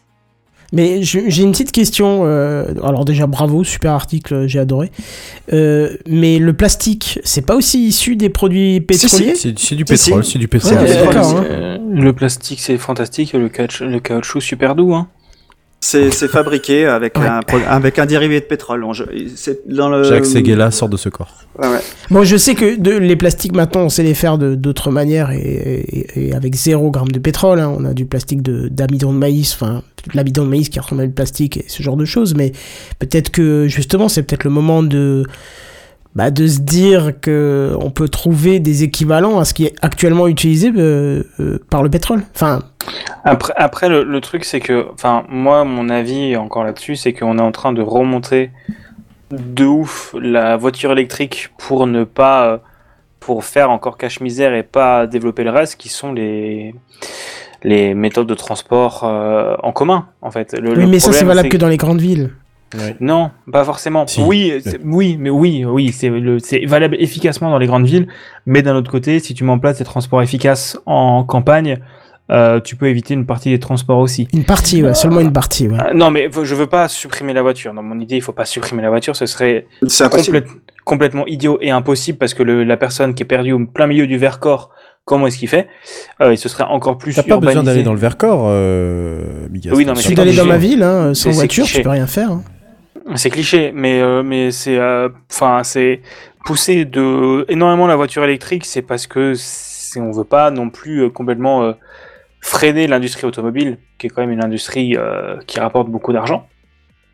Et Ça, je pense et je pense qu'il y aurait euh, y aurait moyen de réduire le, les, euh, les coûts de transport en, euh, en mettant en place, enfin rien qu'on a, enfin moi je me, le l'endroit où je connais le plus c'est l'Alsace parce que j'y ai vécu longtemps même si j'y habite plus maintenant.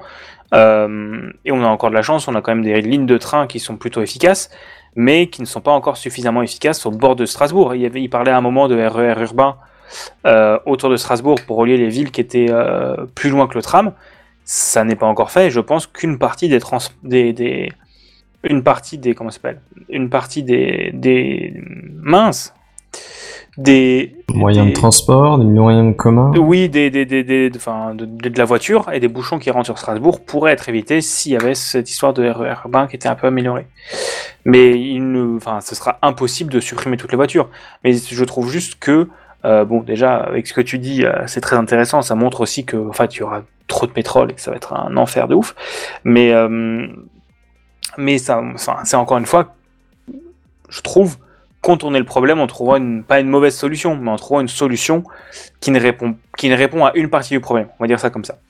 Aujourd'hui, peux le- ouais, aujourd'hui, la voiture électrique, euh, le, ce- la solution qui a été trouvée, qui est, qui est une solution qui est viable, hein, parce que je pense que pour les trajets quotidiens, c'est, c'est, c'est idéal. Euh, le principal problème euh, que- qu'elle a, c'est, euh, c'est, c'est la densité de batterie. C'est-à-dire que les gens ont peur de, de, de- de tomber en panne. Euh, en en discutant, euh, ça fera sûrement l'objet d'une chronique euh, un peu plus tard. Euh, en discutant avec euh, certains propriétaires, je suis pas propriétaire de voitures électriques, mais je m'y intéresse malgré tout parce que je m'intéresse euh, à toutes les voitures en général et à la mobilité.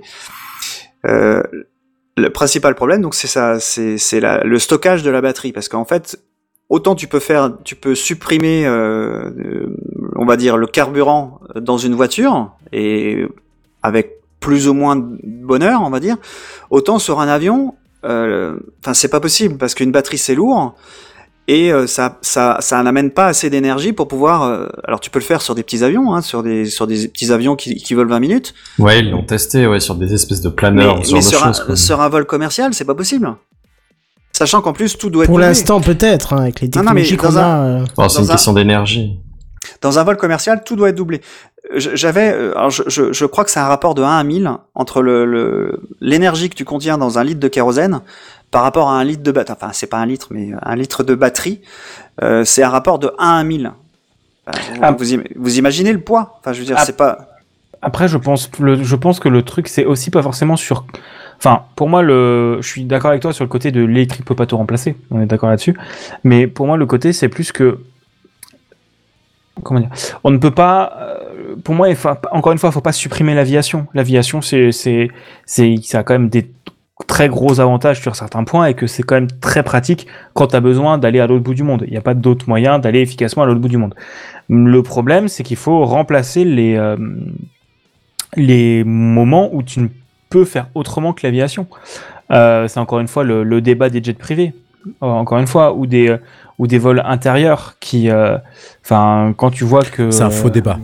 Alors, si je peux me permettre, parce qu'il y a quand même un truc qui, est- qui a pas été. C'est dit. Ouais, je, je te laisse, je te laisse dire. Je te coupe pas. Je, je pense que l'important surtout, c'est de réduire la masse parce que euh, on va dire qu'avec ce qu'on a produit comme véhicule qui consomme du carburant et rejette de la merde dans l'air, on dépasse ce que la Terre est capable d'absorber et remplacer. D'accord Mais si on arrive à descendre d'un certain seuil, euh, avoir euh, toujours des véhicules thermiques, ça sera absorbé par la Terre et renouvelé par la Terre et donc, euh, enfin, par l'État, vous avez compris ce que je veux dire par là, mais par notre planète, sera, sera en- entre guillemets absorbé et redonné correctement sous forme là.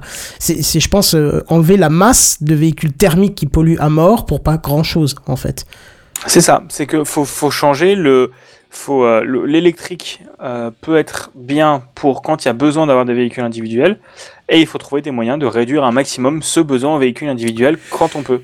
Ce qui équivaut à un changement de paradigme de société. Parce que ce, clair. que tu dé- ce que tu décrivais, et ce que vous décrivez, ce que décrivez tout, euh, ce que tu décris également Jackie, mais également toi, euh, Bigaston, le problème, moi, qui à chaque fois que me, me parvient aux oreilles, c'est que en disant euh, oui, il faudrait que le, Yaka- le fameux Yaka Faucon, et surtout en particulier à la campagne où il faudrait euh, installer, euh, installer tout un réseau de transport, c'est que aujourd'hui, on n'en est pas là, et je suis pas sûr que demain on y sera, puisque on le voit bien dans les dernières annonces qu'il y a eu, l'idée c'est de faire financer euh, aux Français les plus moyens la le véhicule à 100 balles par mois, t'as un véhicule électrique, c'est cool tout ça. Or, on sait très bien que le parc nucléaire français il va pas suivre derrière. Ça en est, Alors ça, ça fera l'objet d'une autre chronique.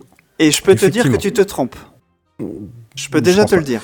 Je pense pas. Mais euh, je pense pas que ça soit l'objet du débat. Mais surtout, euh, pourquoi déjà ne pas réfléchir à ce qu'on fait pour euh, revitaliser tout le territoire Parce que c'est aussi une, histoire de, de, de, de remettre, de remettre sur pied en fait la, la, la campagne quelque part, puisque c'est ça qui pose aussi un peu le problème aujourd'hui. C'est que autant la ville est équipée, et à la rigueur, on peut dire aux gens, bah, vous mettez tous vos véhicules en, en, en périphérie et puis vous faites rentrer tout le monde euh, par des bus, des trams, euh, des métros, etc. etc. Mais qu'est-ce qu'on fait au niveau de la, de la campagne? Euh, je, je rappelle que tous les Français n'habitent pas encore en ville, ils habitent encore à la campagne, et que c'est donc un véritable problème d'avoir encore des gens qui vont décider à notre plan en se disant bah vous voyez on, vous, vous a écouté on écoute la planète on écoute les écologistes et, et j'ai même pas envie de les appeler comme ça mais on écoute les on, écoute le, le, le, truc du moment on vous finance une bagnole une, bagn- une bagnole électrique. Sauf que ça va amener aussi d'autres problèmes et que je suis pas sûr que c'est comme ça qu'on va régler le- la, solution de sortir du pétrole. Donc en fait une solution on essaye de trouver une solution qui n'en est pas une et on se perd totalement dans on se perd totalement dans ça.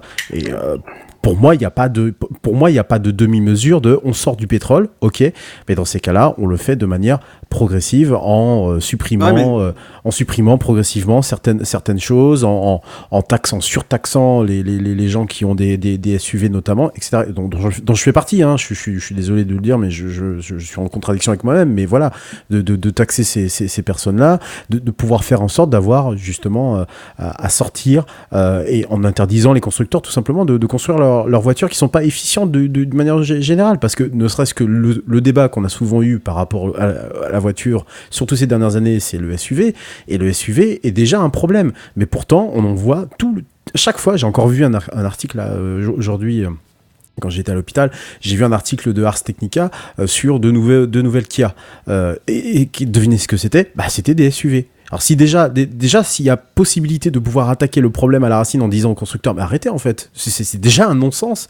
Euh, et, ils vont te dire, bah non mais c'est, attends, c'est électrique, c'est trop bien. Non, stop en fait. Déjà rien que ça. Et à partir de ce moment-là, on arrêtera de faire de- des voitures plus grosses, des porte-conteneurs plus gros, des avions plus gros pour transporter encore plus de gens, etc., etc. Déjà, on, on réduit l'échelle quoi. Ça serait déjà, je pense déjà un premier, un premier pas. Après, euh, ça n'engage que moi.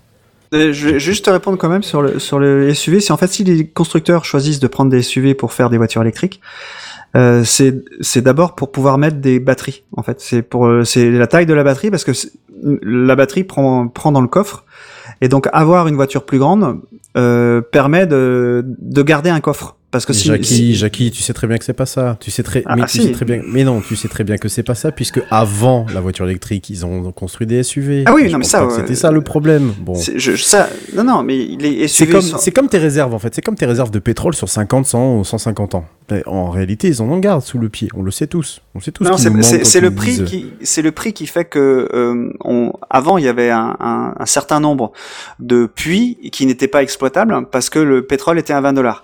Quand le bien pétrole est à 150 dollars, le coût d'exploitation, le coût pour aller chercher ce pétrole, Euh, est pas et, hein. devient rentable.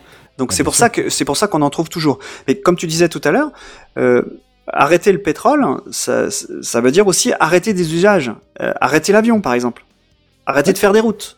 Ouais. C'est pas c'est pas c'est pas quelque chose qui est qui est, qui est Non, mais on les fera différemment, c'est tout. Ouais, ouais, c'est en ça. fait différemment et je pense pas que l'avion cessera d'être utilisé cessera d'être thermique c'est pas c'est pas le problème c'est de réduire je pense réduire ce qui est réduisible réduisable Exactement. Voilà Et exactement. continuer à utiliser, on en parlait mardi dans le dans le dans la dans la le faux pod- qui a disparu le, to- le faux Techcraft qui a disparu, c'est garder euh, les choses le plus longtemps possible, réutiliser. C'est pour ça que la news sur le sur le bus, moi j'ai trouvé ça génial parce que c'est un bus euh, qui est, qui est- qui existe depuis 30 ans. Ils ont pas changé le châssis. Ils ont changé la cosmétique, ils ont changé des panneaux, des choses comme ça pour faire plus moderne. Mais le bus, le châssis en lui-même, c'est le même qu'il y a 30 ans. Et ça c'est bien parce que voilà, on... on l'a dit plus tôt on change pas un design qui fonctionne quoi C'est ça. ouais, ouais. Bon, très bien, je pense qu'on a fait un petit peu le tour de ce sujet. Euh, en tout cas, très intéressant, Jackie. J'ai bien aimé la partie euh, décomposition du, du pétrole pour voir tout ce qu'on pouvait en faire. Ah, il est fort, Très hein. intéressant. Ouais, Il est fort le salaud. hein. Alors, à savoir que si vous nous suiviez en live, vous aviez euh, une belle petite image que, que Jackie nous a fournie et qui image, bien sûr, tous ces trans toutes ces transformations. Et que, honnêtement, euh, ça ça pourrait faire un jeu vidéo, tellement c'est bien foutu. Tu vois, euh, Ah. Un Factorio, mais Un dédié. Factorio, euh, oui, c'est ouais, ce que Gaston est en dire, train un de prendre des notes, je pense. Ouais. Tu- si tu veux faire un Ouais. petit jeu, il y a moyen. Tu fais tout le système de raffinage du pétrole et on doit monter toute cette chaîne en série. C'est intéressant. Voilà. Euh, alors, je te réponds, euh, la flemme. Mais euh, on en Ah bon. reparle dans hum, 10 ans. Ça on marche. verra à La prochaine Game Jam, qu'est-ce que tu racontes Mais ouais, Ouais, quand, mais quand oui, il y aura plus de pétrole, tu seras content d'en faire sur euh, en, en électronique. C'est Ouais, ça. c'est ça. Parce que tu penses qu'il y aura toujours des matériels électroniques quand il y aura plus de pétrole? Ouais, ça c'est un vrai sujet. Ouais, on verra bien. Bon, allez, on se termine par une news en bref. Alors attention, c'est parti. C'est les news en bref. Il n'y en a qu'une et c'est pour moi. Et c'est Lenovo qui propose Android à la place de Windows sur plusieurs modèles de PC. Voilà, je pensais que ça allait vous faire réagir. Même Redscape, mais... J'ai- On a une Genre, ils peuvent pas attends. mettre un Linux dessus. c'est- c'est- c'est- Ah, mais ça veut dire que c'est faisable, quoi. Après, tu formates, Bah tu oui. mets dans Ah Linux, mais, euh, mais Oui, je bah, trouve ça plutôt intéressant, en fait. Euh, mais- enfin, et pourquoi ils font ça en fait euh, Ah, bah, ça, je peux pas te dire. J'en ai aucune, pas euh, J'en ai aucune Parce que ça coûte moins cher. Peut-être, oui, bah oui, tu payes Ouais, pas la c'est- licence, oui. Tu payes pas la licence. Ah bah tu sais, tu payes une licence à partir du moment où tu utilises le Google Play. Tu payes une licence. Ah, euh, oui, Les mais... constructeurs, les constructeurs de, ah bah, euh, si si, Oui, les constructeurs, oui, oui. les constructeurs de, de smartphones, euh, ils payent tous une licence. et D'ailleurs, euh, pour ça. Mais elle doit être moins chère. qui- Elle doit être moins chère que celle de Windows, Ah, c'est possible, oui, euh, Ouais. oui, oui, c'est possible, oui. mais plus chère que celle de Linux. Ouais, ça, c'est sûr. pas, oui. Ouais, ça c'est sûr. tu vois Mais bon, je pense que, je pense que, euh, ah punaise, je voulais absolument qu'on parle du news. J'ai oublié de la noter parce que euh, il y a des, il y a, il y a des- beaucoup beaucoup de choses qui ont été vues dans le code de Windows 12. Tiens, on le fait en news en bref. Allez, Alors attention, c'est parti. C'est les news en bref. c'est pas tout à fait news en bref, mais c'est pas grave. On a quelques minutes encore, on en discute. Euh, Il y a beaucoup de choses qui ont été vues dans le code source de Windows 12 qui laisseraient penser qu'on pourrait avoir un Windows 12 euh, sous abonnement, payant sous abonnement. Oh là là. Euh, alors, je pense que c'est Eh ben, je suis pas pressé de changer de OS. Mac. voilà. Donc, je pense que ça va donner beaucoup de parts de marché à, à- peut-être pas forcément Mac, mais à Non, Linux. pas à Mac. Ouais, non. À Linux plus. Et pas Linux non plus.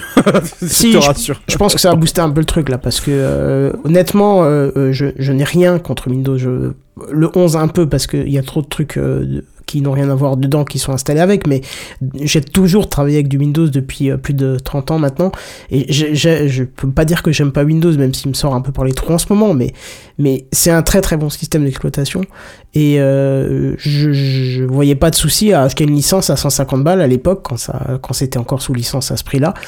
Mais un abonnement, c'est non. Euh, clairement, c'est non. Euh, je vois pas pourquoi Bah, un T'as t'as vu abonnement ça sur où la, la news là euh, alors, je l'ai vu passer un peu partout. Je l'ai entendu dans certains podcasts aussi. Euh, qui, ils en parlent. Il n'y a aucune certitude. C'est des choses qui ont été vues, tu vois. Et ils ne savent pas encore sous quelle forme. Ça pourrait être une, une- par exemple un, Windows 10, euh, 12 Lite qui tournerait euh, gratuitement. Mais si tu voulais des options spécifiques, ben, tu aurais un abonnement à prendre. Euh, Enfin, il y a plein d'hypothèses qui sont mises dessus, mais en tout cas, euh, le système d'abonnement a été vu dans, dans le code euh, de, de Windows, quoi.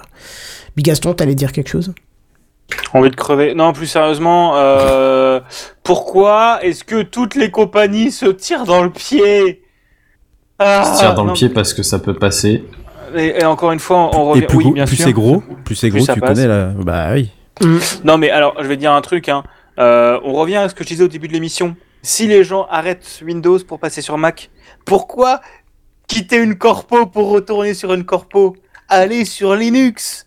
Choisissez des trucs open Mais non, source, mais non. financez Non, non, on va rentrer dans les débats non, qui ne sont, non, qui ne sont non, pas appropriés et à ce puis, et puis en plus, et oui, et puis en plus, je pense que tu- tu- tu- ton argument est pas bon. Euh, C'est pas le bon angle d'attaque. C'est pas possible. Non, c'est pas, Enfin, effectivement, c'est pas si simple. Ah, j'aurais dû prendre 46 degrés plutôt, euh, ça aurait été plus tu, tu sais, tu sais, tu sais, j'ai- j'avais, euh, j'ai vu un message. Je pense que tu le connais, Bigaston, d'un utilisateur sur sur Mastodon. Je vais pas le citer à l'antenne, mais euh, je te dirai, en, je te dirai en antenne, mais euh, qui euh, qui disait, euh, je sais plus quelque chose avec Microsoft. Il disait le S de Microsoft, il l'a remplacé par un par Ah, un dollar. c'est- connu ce truc. De la blague de base, ouais. Ouais, et, et je- mais je lui ai demandé pourquoi en fait.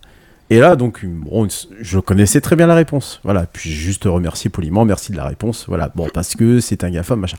J'ai quand même failli lui répondre, mais euh, tu utilises sans, sans doute Android, tu utilises sans doute des produits Google.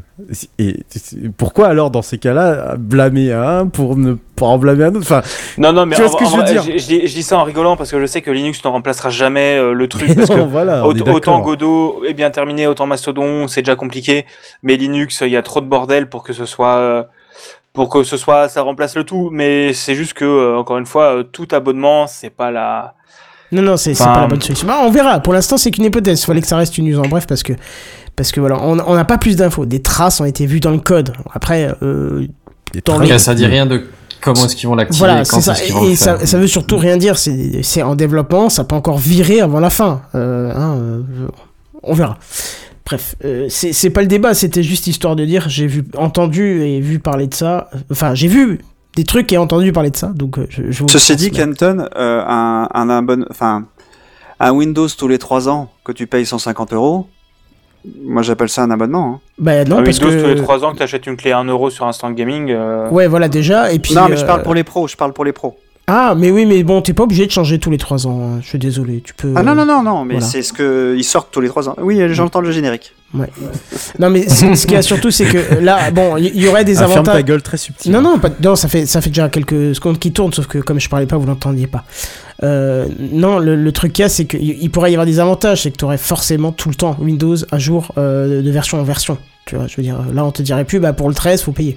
Tu serais déjà dans, dans le truc, quoi.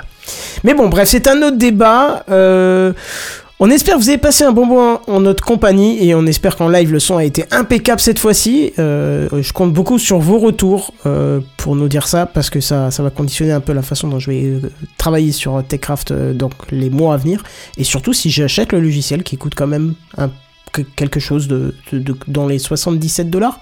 Donc si c'est bon, j'achète. Si c'est pas bon, j'abandonne. Voilà, allez, euh, on va se laisser ici. Euh, on se retrouve la semaine prochaine pour de nouvelles aventures. Vous nous retrouvez sur techcraft.fr et pour euh, Redscape, je crois, et Jackie qui ne sont pas encore sur le site, et Bigaston aussi. Bah, tout le monde, quoi, en fait. J'étais en train de me dire, mais pourquoi oui, il faut qu'on voit avec Sam pour faire la mise à jour plus vite. Sam, elle en est où la mise à jour? Et il en a parlé dans l'épisode secret. Ouais, c'est ça. T'as le son du grillon juste pour. euh, Non, j'ai, Voilà. euh, si, j'ai ça, Ah, oui, en fait. Si, Corbeau Grillon. Voilà. Ouais, bah, il est faible parce qu'il y a le bête qui est par-dessus. Ouais. Allez, bref, on se retrouve la semaine prochaine. Mais en attendant, bien sûr, on vous dit à plus. Bye bye. Ouais, Salut ciao.